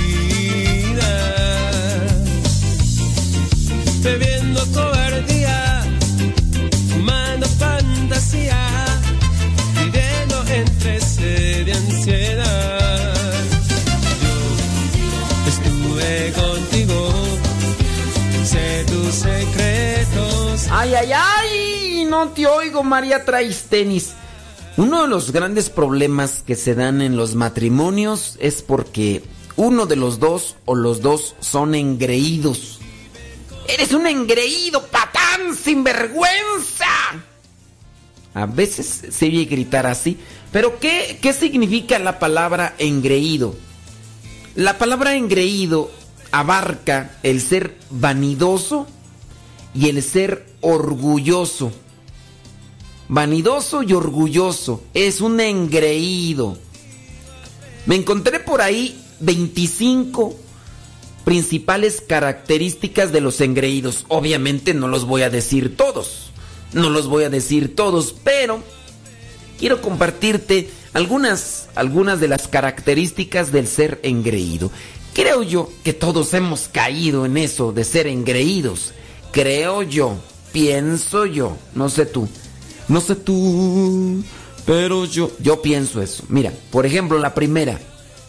El engreído cree que todos son injustos con él y se, se frustran aunque ellos hayan tratado de manipular y explotar a otros. Entonces siempre, siempre los malos son otros. Pero eso sí, eso sí, ellos hacen algo malo y no hay nadie en quien les diga algo porque si les dices algo hasta se ofenden. Esa es una actitud engreída. Esa es una actitud engreída. Y puede ser que tú y yo ya lo hayamos cometido y a veces no nos damos cuenta. Número dos, una persona engreída está vacía internamente e intenta llenarse mediante una ilusión ficticia de superioridad, construyéndose su propia imagen, pero es una imagen hueca, vacía. Entonces el engreído aparenta lo que no es en realidad y lo que quiere aparentar es siempre una postura superior, una imagen superior. Y es no, es una, qué engreído, por eso es lo de vanidoso, ¿no?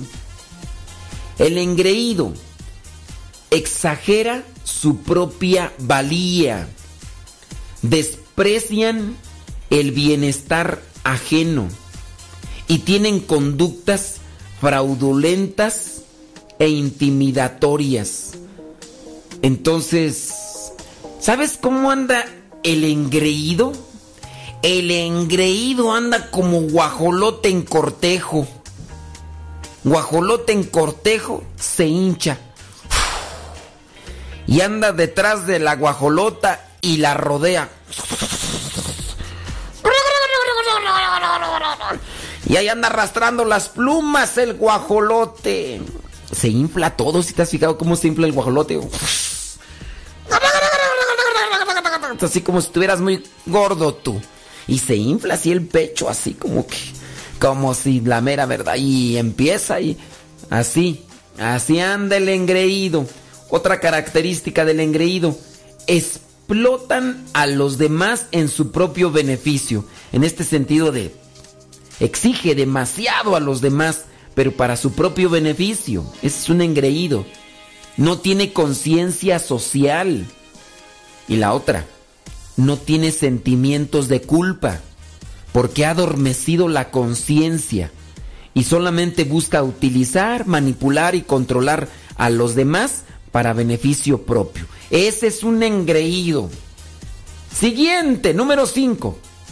Gastan toda su energía en hacerse propaganda a sí mismo, así como el guajolote en cortejo. Se alaban demasiado y critican a los que no les reconocen sus supuestos méritos. Hombres, le echan mucha crema a sus tacos, decían allá en mi rancho. Ah, qué engreído eres, exageras las cosas. Pues sí, uno puede estar en esas sintonías, en estas cosas que... Dios nos libre, Dios nos ayude, porque las cosas muchas de las veces se salen fuera de nuestro contro- control. Hay que buscar la humildad, la caridad y la generosidad del servicio para cumplir con la voluntad de Dios y no ser tan engreídos.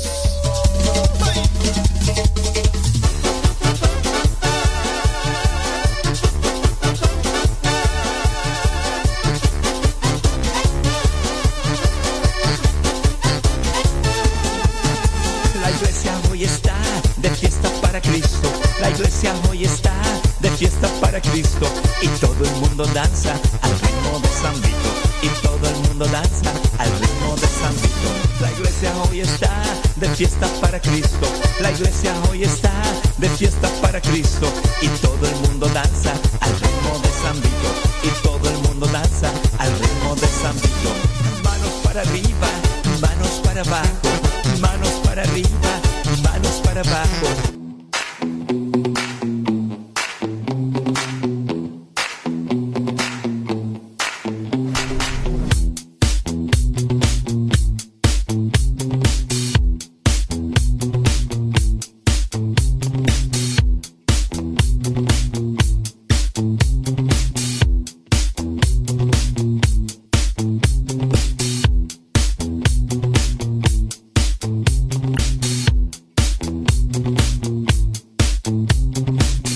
se imaginaron al guajolote, al chumpipi, al cucunú. ¿Cómo les llaman allá en tu rancho?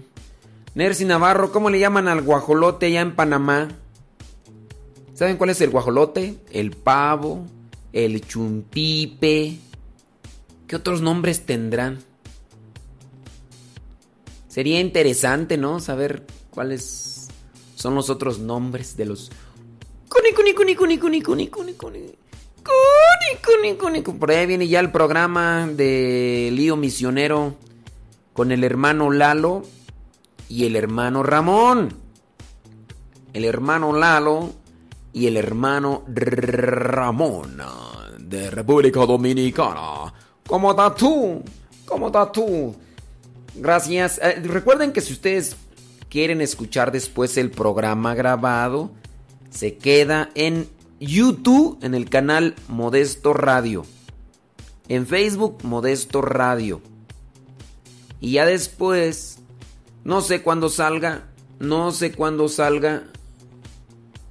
em,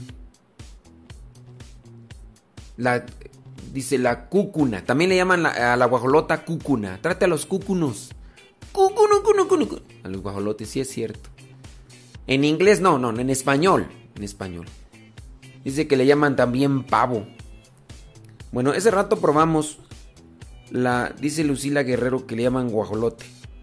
Allá en su rancho, en su, en su país, allá en Tula Hidalgo. en Tula Hidalgo. Ok, te metes entonces a. Para que, descarguen después. Miren, si ustedes quieren descargar los evangelios en audio, es muy sencillo. Eh, cuando ustedes tienen teléfono Android, descargan una aplicación que se llama Google Podcast. Para los que tienen teléfono Android, Google Podcast. Para los que tienen teléfono de manzanita, en los teléfonos de manzanita y la aplicación de la tableta, bueno, más bien, la, la tableta y el teléfono traen una aplicación que se llama que se llama Podcast. Los teléfonos de manzanita tienen una aplicación que se llama Podcast, ya la traen ahí, ya es por default. Antes existía iTunes, ya ahorita eso de iTunes ya ya ahora es iMusic, iMovies y quién sabe qué. Y este, se quedó la aplicación de podcast. Entonces usted, si tiene teléfono de manzanita, se mete ahí a podcast y busca en podcast Modesto Lule. Y ahí en esa. En, ese canal, en ese podcast, va a estar escuchando los programas. Después de que se hayan pasado, los vamos a subir tal cual. Ahí para que.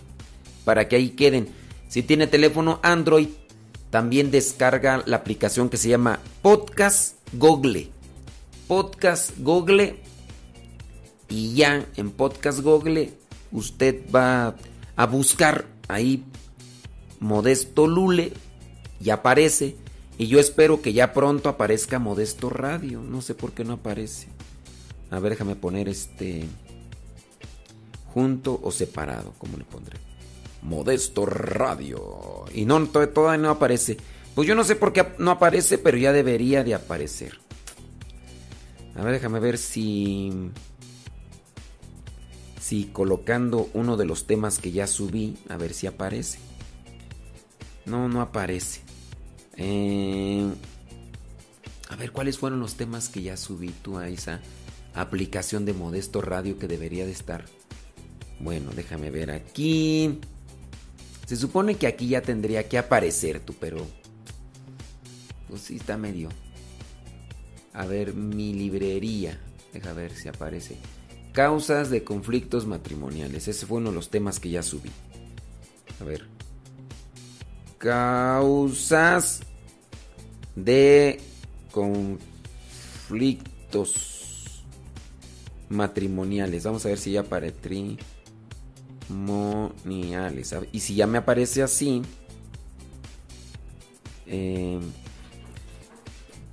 está medio aquí, medio raro. ¿Quién sa- Ah, miren, ya apareció. Es- aquí está, ¿verdad? Ok, muy bien. Ya apareció, fíjense.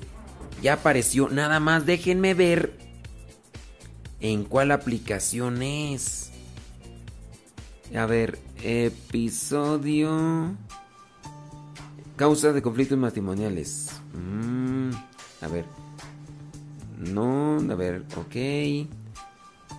Déjame ver. Ya aquí apareció. E- ese podcast ya apareció en. en a ver. Ya apareció, espérame. Entonces, ya nada más hay que identificar el canal. Ujú. A ver. Podcast Modesto Lule. Causa de conflictos matrimoniales. Es que no sé si. Si apareció en el. A ver, déjame ver. Modesto Lule. Evangelio. Pequeños no recuerdos. A ver, déjame ver. Más. Tendría que ver más aquí. Eh, ver todos los episodios. Pequeños, pequeños acuerdos en el matrimonio. Sí, más bien aparece todavía en el canal de Modesto Lule. Es verdad. Sí, todavía no aparece Modesto Radio. Bueno, por ahí está. Para que ustedes se conecten a YouTube Modesto Radio. O en su caso, al Facebook Modesto Radio. Y yo espero que ya más adelante. Pues yo pienso que voy a tener que subir otro podcast a ver qué, qué aparece por ahí para que ya aparezca en las en estas páginas de podcast. Bueno, son cosas que hay que trabajar. Muchísimos thank yous, Valis, por estar ahí. Y recuerden ya nuestras redes sociales. Nuestras redes sociales ahí están para que también ustedes nos sigan y nos acompañen. Búscanos como Modesto Lule. Ahí en el Facebook, en YouTube, en Instagram, en el Tutú, en el, bueno, en el, en el Instagram, en el Twitter, Modesto Lule. Gracias. Y ahí nos siguen por las redes sociales. Y ahí, y ahí les avisamos cuando ya nos encuentren en Google Podcast. Pero en Google Podcast Y en podcast ahí se pueden buscar el, el canal que se llama Modesto Lule. Ahí subimos el Evangelio y otras cosas más. Y en el de Modesto Radio vamos a estar subiendo los programas que hacemos de radio.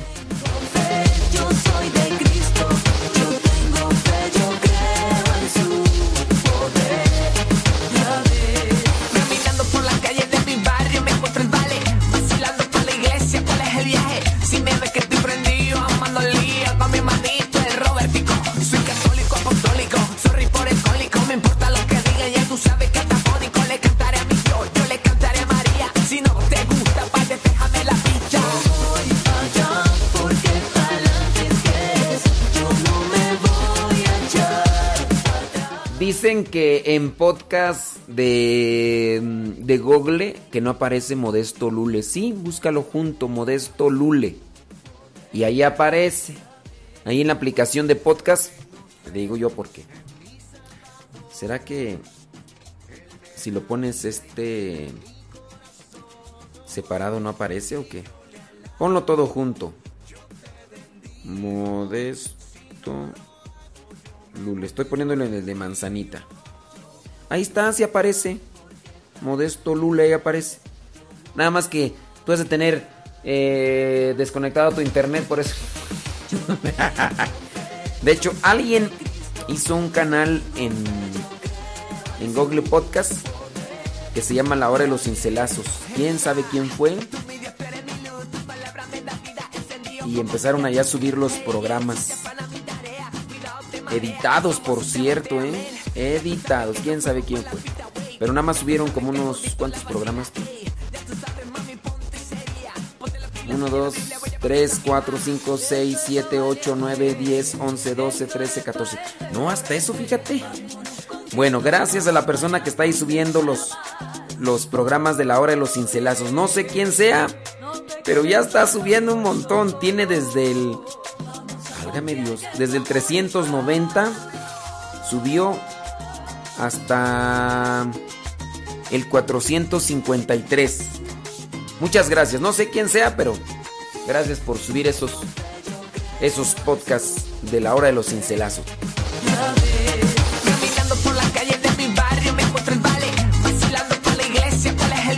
Si me que estoy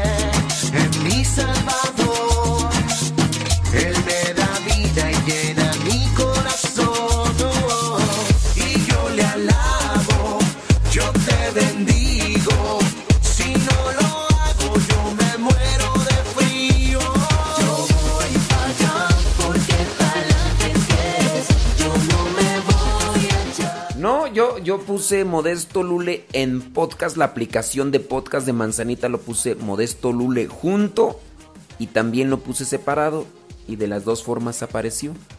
A mí se me hace que tú estás buscando una aplicación de Candy Crush, lo estás buscando en la aplicación de... A lo mejor lo estás buscando en la aplicación de maquillajes o...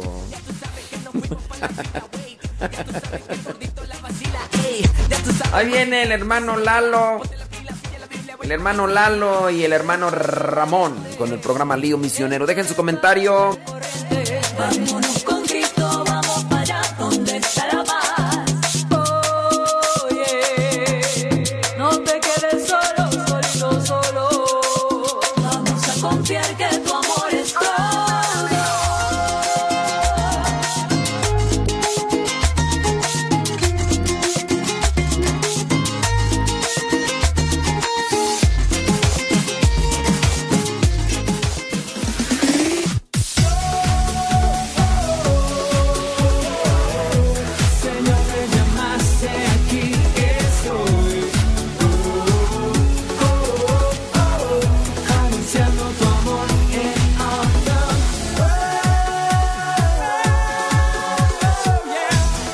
queridos amigos de Lío Misionero? Hoy nos encontramos transmitiendo aquí desde la cabina de Radio Cepa para todos ustedes. Estamos muy contentos de nuevamente estar en esta programación, ya que sabemos todos los esfuerzos que se realizan para poder llevar a cabo pues este programa. En este programa, hermanos, pues está con ustedes el hermano Lalo. También les saluda su hermano y su amigo, el hermano Ramón Julián Rodríguez Guerrero directamente desde República Dominicana. Estamos aquí también con ustedes porque sabemos que estas reflexiones de León Misionero pues cada vez más eh, deben de ayudarnos para hacer como esta luz para nosotros poder entrar en un ambiente donde muchas veces parece sin salida y sin escape. Muchas veces estamos hundidos en las tinieblas y a esto queremos llevarlos a, a reflexionar sobre este ambiente muchas veces tenebroso, oscuro y que al parecer no hay salida, al parecer no hay alguien que nos pueda traer una luz en la cual nosotros pues podamos ver con mayor claridad. Entonces, el tema de hoy es muy interesante por este motivo, porque pues aquí a través de la reflexión vamos a descubrir estas luces que nosotros podemos llevar a nuestro hogar, a nuestro trabajo, a nuestros estudios, dependiendo la labor que desempeñemos, dependiendo el oficio que estemos, pues ahora sí que atendiendo, ahí nosotros vamos a poder llevar esta luz. Vamos a ir tratando este tema, les vamos a pedir que a todos los que pues están atentos, eh, pues pedimos que sigan en esta atención a, la radio y que también este, estén eh, pues sintonizando y a la vez participando por ahí si tienen la posibilidad con sus comentarios, ya que también sus comentarios pues van haciendo que este programa se vuelva pues ahora sí más interactivo, nada serviría que estemos hablando si por allá a lo mejor no nos están entendiendo o no nos estamos dando a entender, ¿verdad? Entonces sí es importante que también ustedes con sus comentarios nos ayuden a descubrir cómo está siendo eficaz o efectivo este tipo de reflexiones. Vamos a, iniciar planteando esta, esta situación acerca del ambiente en el cual vivimos, un ambiente que muchas veces eh, otros llegan a mencionar que ha triunfado las tinieblas. Las tinieblas en nuestros días están triunfando, triunfando. ¿Tú crees que sí?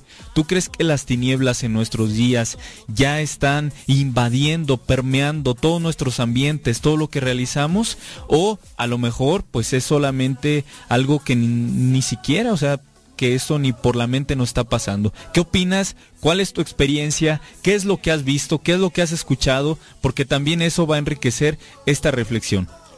En las Sagradas Escrituras, un tema teológico que atraviesa todos los libros de la Sagrada Escritura, pues es precisamente esto de la luz y de la oscuridad.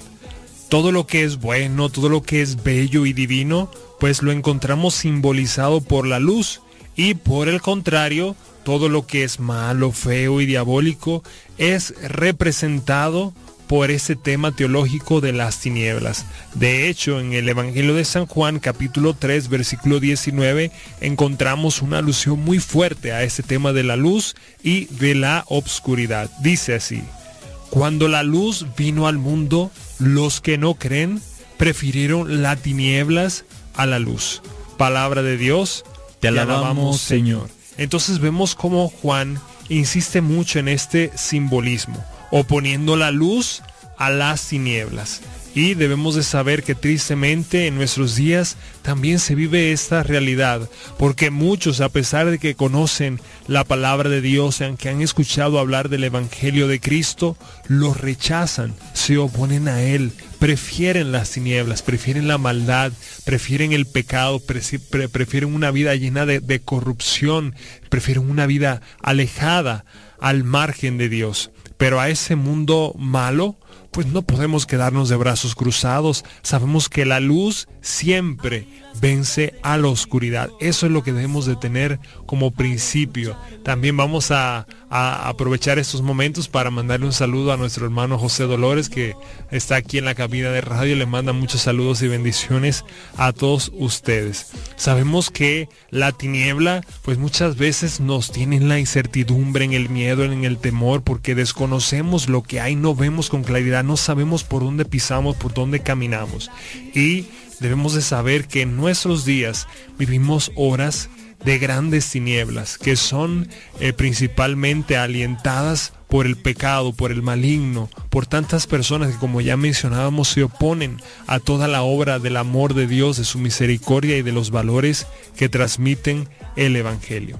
Esta transmisión del Evangelio sabemos que pues es importante ya que lo interesante que el apóstol anota en esta cita es que vemos que a la hora de la pasión, cuando Judas sale del cenáculo para entregar a Jesús, era de noche.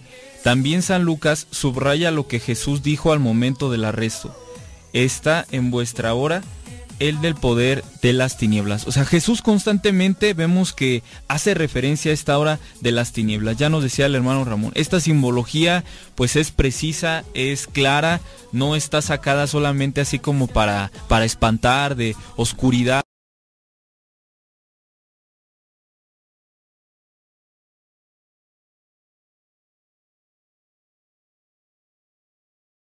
Difícil, una hora de prueba. Y vemos también cómo es que uno no sabe hacer en este en estos momentos de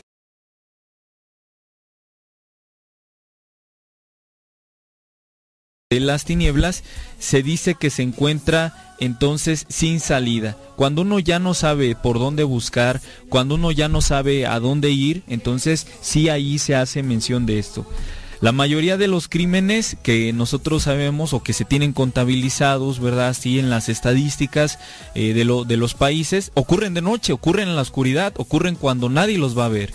Porque seguramente que el corazón que se atreve a dañar, pues no quiere ser eh, expuesto, quiere ocultarse, no quiere que nadie sepa que está haciendo crímenes, que está haciendo mal. Por eso es que se busca o se prefiere la hora de las tinieblas, la hora oscura, la hora donde nadie sabe y pasas por eh, anonimato. Entonces los asesinatos también es una clara muestra de que la mayor parte se, se, se realizan en una hora de oscuridad, de noche. Las tinieblas y todo tipo de maldad van de la mano. Entonces es, es simbólico, es analógico este tipo de ejemplos que estamos tratando.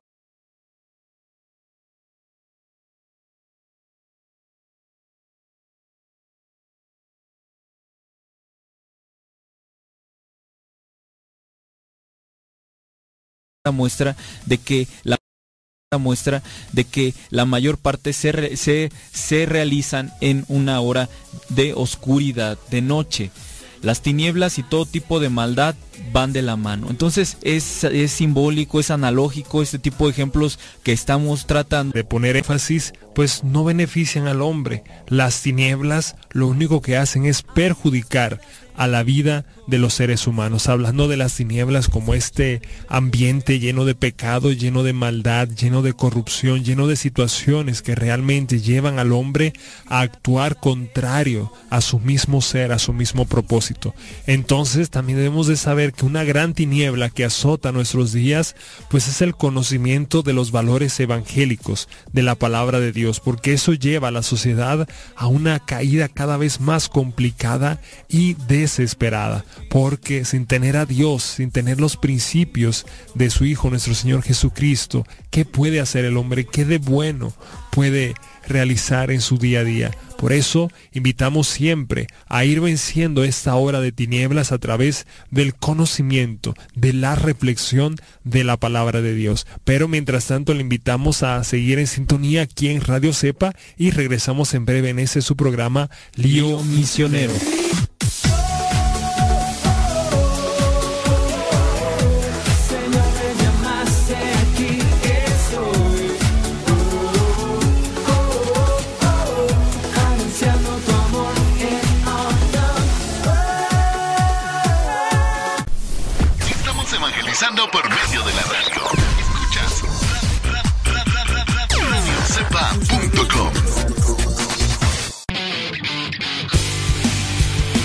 Síguenos por Twitter y Facebook. Búscanos como Radio Cepa. Estás escuchando Radio Cepa, la estación de los misioneros servidores de la palabra.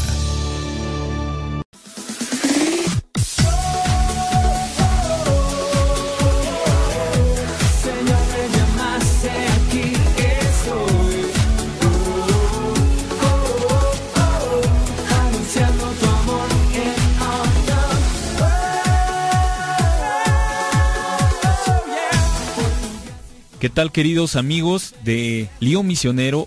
Nuevamente vamos a dar inicio con esta reflexión. ¿Por qué? Porque sabemos que pues eh, es constante la necesidad de personas pues que estén bien llenas de, de Dios y también bien llenas de una reflexión también eh, centrada en la razón y también poniendo pues diga- digamos así la base la base más más saludable para el hombre, que es la palabra de Dios.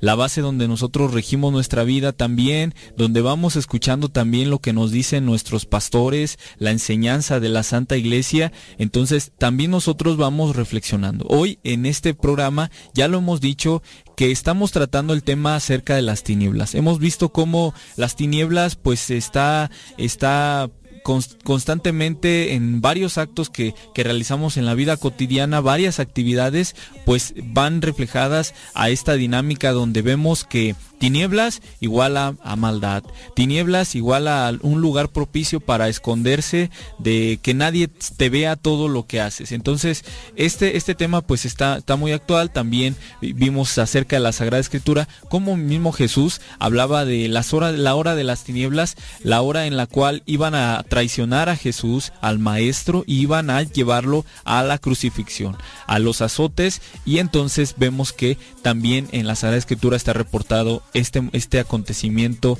un acontecimiento donde se reflejaba las tinieblas, la oscuridad, como este lugar, este ambiente propicio para que se engendrara la maldad. Vemos también cómo es que Hace unos 30 años la vida de los hombres no faltaban problemas de todo tipo. Hace 30 años la gente igualmente sufría. Pero estos no tienen comparación con los que hoy ahora se dan. En tanto su número y tanto su calidad. Porque antes pues sí, sí estaban los problemas. Pero hoy vemos que rebasa por mucho la calidad de esta maldad. Y también digamos que el número. Es decir, que incrementa, que, que, se, que rebasa, rebasa todo lo que en otros tiempos llegaba a pasar. El progreso científico que nos permite vivir con más comodidades, con más recursos para cuidar la salud, para facilitar el conocimiento en todas sus ramas, no ha facilitado vivir mejor en nuestras relaciones personales, a tener paz en el corazón, ni nos ha ayudado en la familia, ni en la sociedad, en una palabra, a vivir más en el amor. Exactamente que ya hemos eh, nosotros descubierto aquí algo, algo que, que está claramente expuesto. Los avances científicos, como son las nuevas tecnologías, tanto en, hablando del ambiente desde teléfonos móviles, este, ordenadores, vemos también la, por ejemplo, en el cuestión de la aviación, de los automóviles, todos estos ambientes donde la tecnología pues está avanzando demasiado, vemos que en vez de resultar que esto pueda ayudar para que el hombre ame más, para que el hombre se entrene más en el amor, resulta algo pues que está pareciendo contraproducente para el mismo hombre, que lo está llevando no a mejorar su familia, sino al contrario, a ir destruyendo poco a poco su familia, no a mejorar su relación para con los demás, sino poco a poco irse llenando un poco de egoísmo y que esto también se traduce pues en fuertes divisiones y también grandes eh, heridas para con la sociedad. Por eso es que vemos que eh, este tema eh, que nos, se nos presentan este tipo de acontecimientos pues nos está llevando a cada vez más eh, pues empapar o presenciar un ambiente de tinieblas. Pues hay una gran paradoja, Lalo, porque el hombre de hoy vive deslumbrado por, valga la redundancia, luces que lo llevan a las tinieblas. Y uno dirá, ¿cómo es posible eso de que el hombre vive deslumbrado por luces que en realidad lo van llevando a las tinieblas?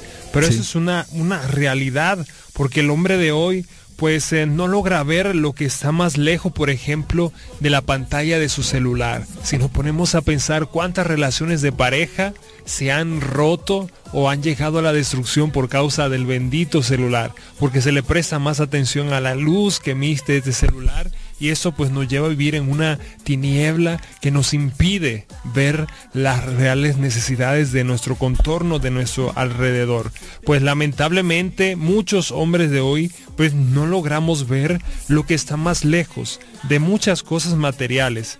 Pero que, que existen y fueron creadas para nuestro propio bien, pero como nos enfocamos tanto en ellas, pues dejamos de ver, dejamos de percibir lo que está detrás. Y eso es una característica también de las tinieblas. Las tinieblas nos impiden ver lo que hay más allá, nos impide ver lo bello de las cosas, nos impide contemplar las cosas tales cuales son.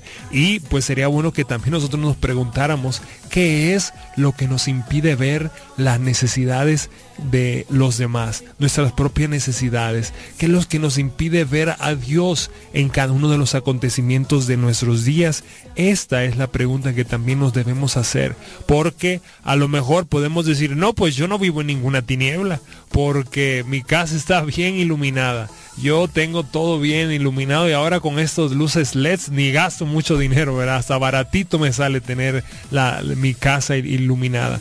Pero realmente será que nuestro espíritu, nuestra mente está iluminada por la gracia de Dios o pues vivimos en las tinieblas, vivimos enfocados en cosas que realmente no nos ayudan. Nosotros debemos de saber también que los medios de comunicación también son otras formas de luces que se encienden ante nuestros ojos, haciéndonos creer que ciertos productos, formas de relacionarse y de pensar, pues son lo máximo. Pero en realidad, pues debemos de saber que son auténticos engaños o distractores que nos impiden priorizar nuestra vida y dedicar el tiempo y dedicar nuestros esfuerzos en alcanzar cosas que realmente nos van a dejar muchas más eh, cosas productivas en nuestro diario vivir.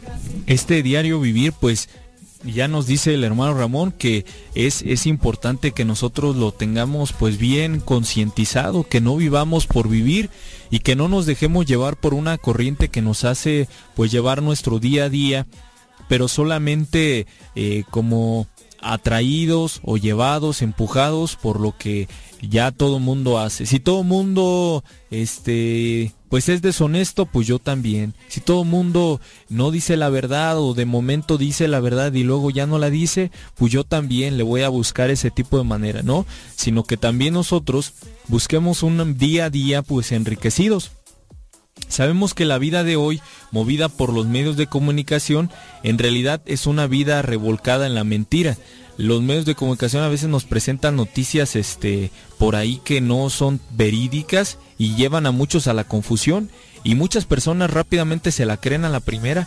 Ya algunos ya hasta tienen experiencia y dicen, "No, no le creas, tienes que checar que realmente esa noticia sea veraz o realmente te vas a una fuente de información donde realmente pues tengan un prestigio donde pues sacan notas siquiera más o menos tinteadas a la verdad.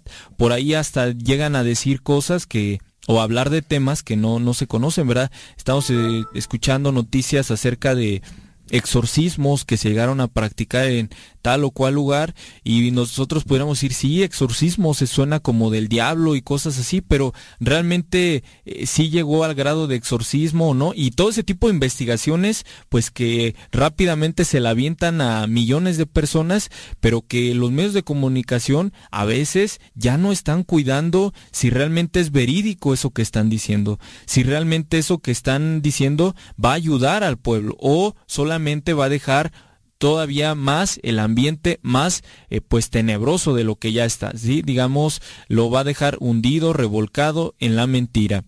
Hoy triunfa más el que mejor sabe engañar. El periódico que más vende, la televisora que más va a vender, pareciera ser que la que más engaña es la que más rating tiene. El programa que más saca cosas fuera de la realidad, pareciera ser que el que se va de punta, de pique y este, pues todo el mundo quiere estar ahí en ese tipo de, de programas, de medios, los buscan, los ansían. Entonces, es, es algo que no va, no va conforme a la razón.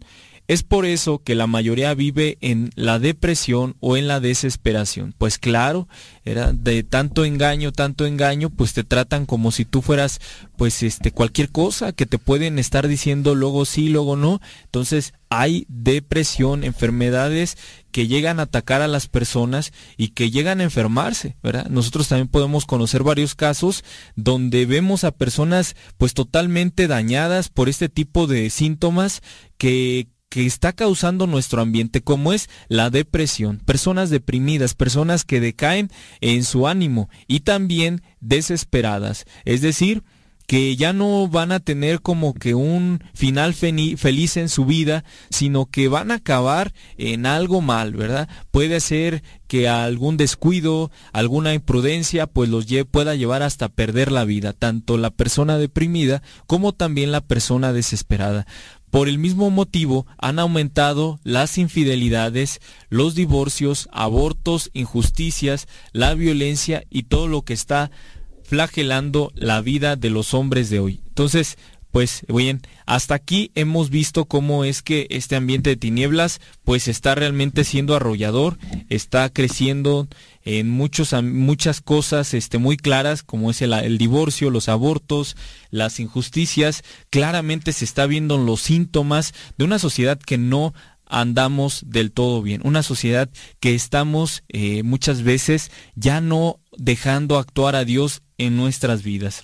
Bien, para conocer las causas de, de todas estas situaciones que vemos y de estas tinieblas en las que nos desenvolvemos, pues les invitamos a seguir sintonizando a este su programa Lío Misionero y regresando, regresando les vamos a exponer algunas causas que llevan a la humanidad a sucumbir, a hundirse en la fe.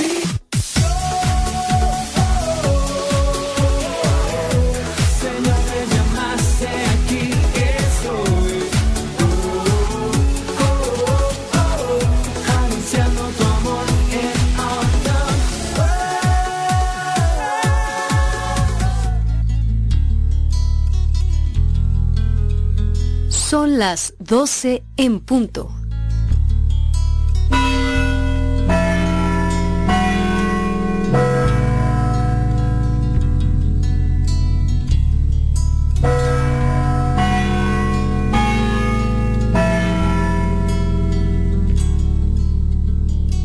En el nombre del Padre, del Hijo y del Espíritu Santo. Amén.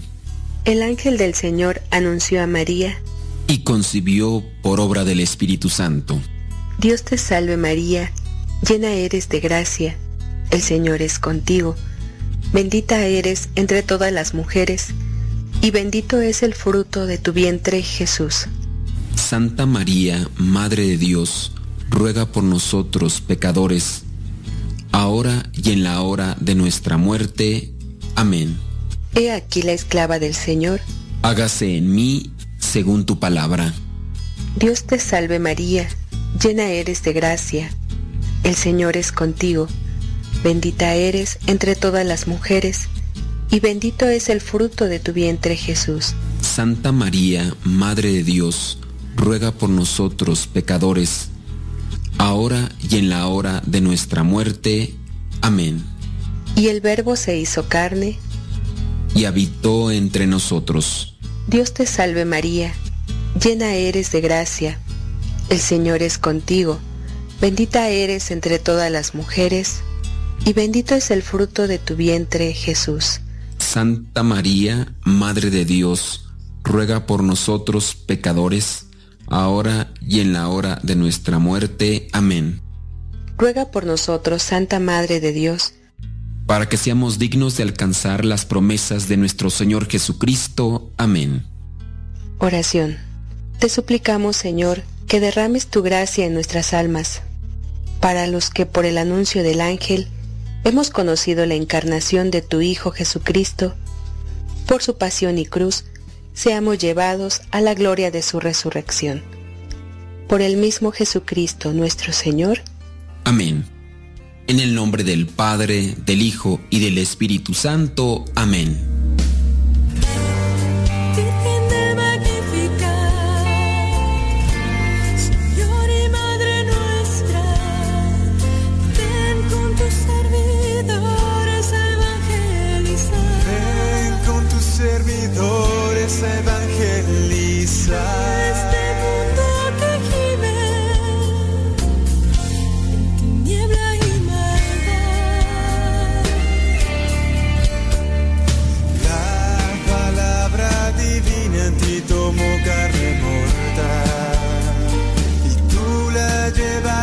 tu prima en los cerros de Judá.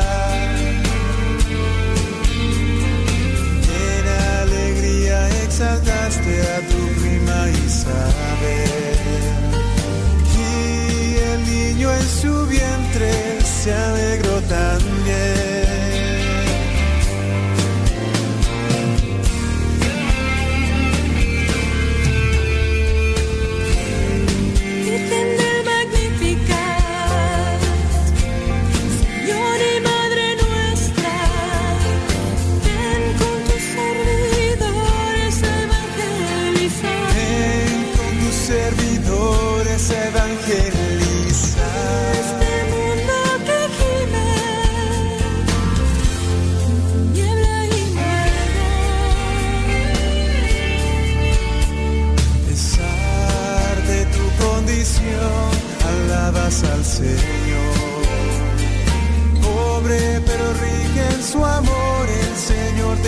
Exaltó. Valiente anunciaste que el Señor al soberbio dispersó y que al pobre exaltó en su divino amor. Virgen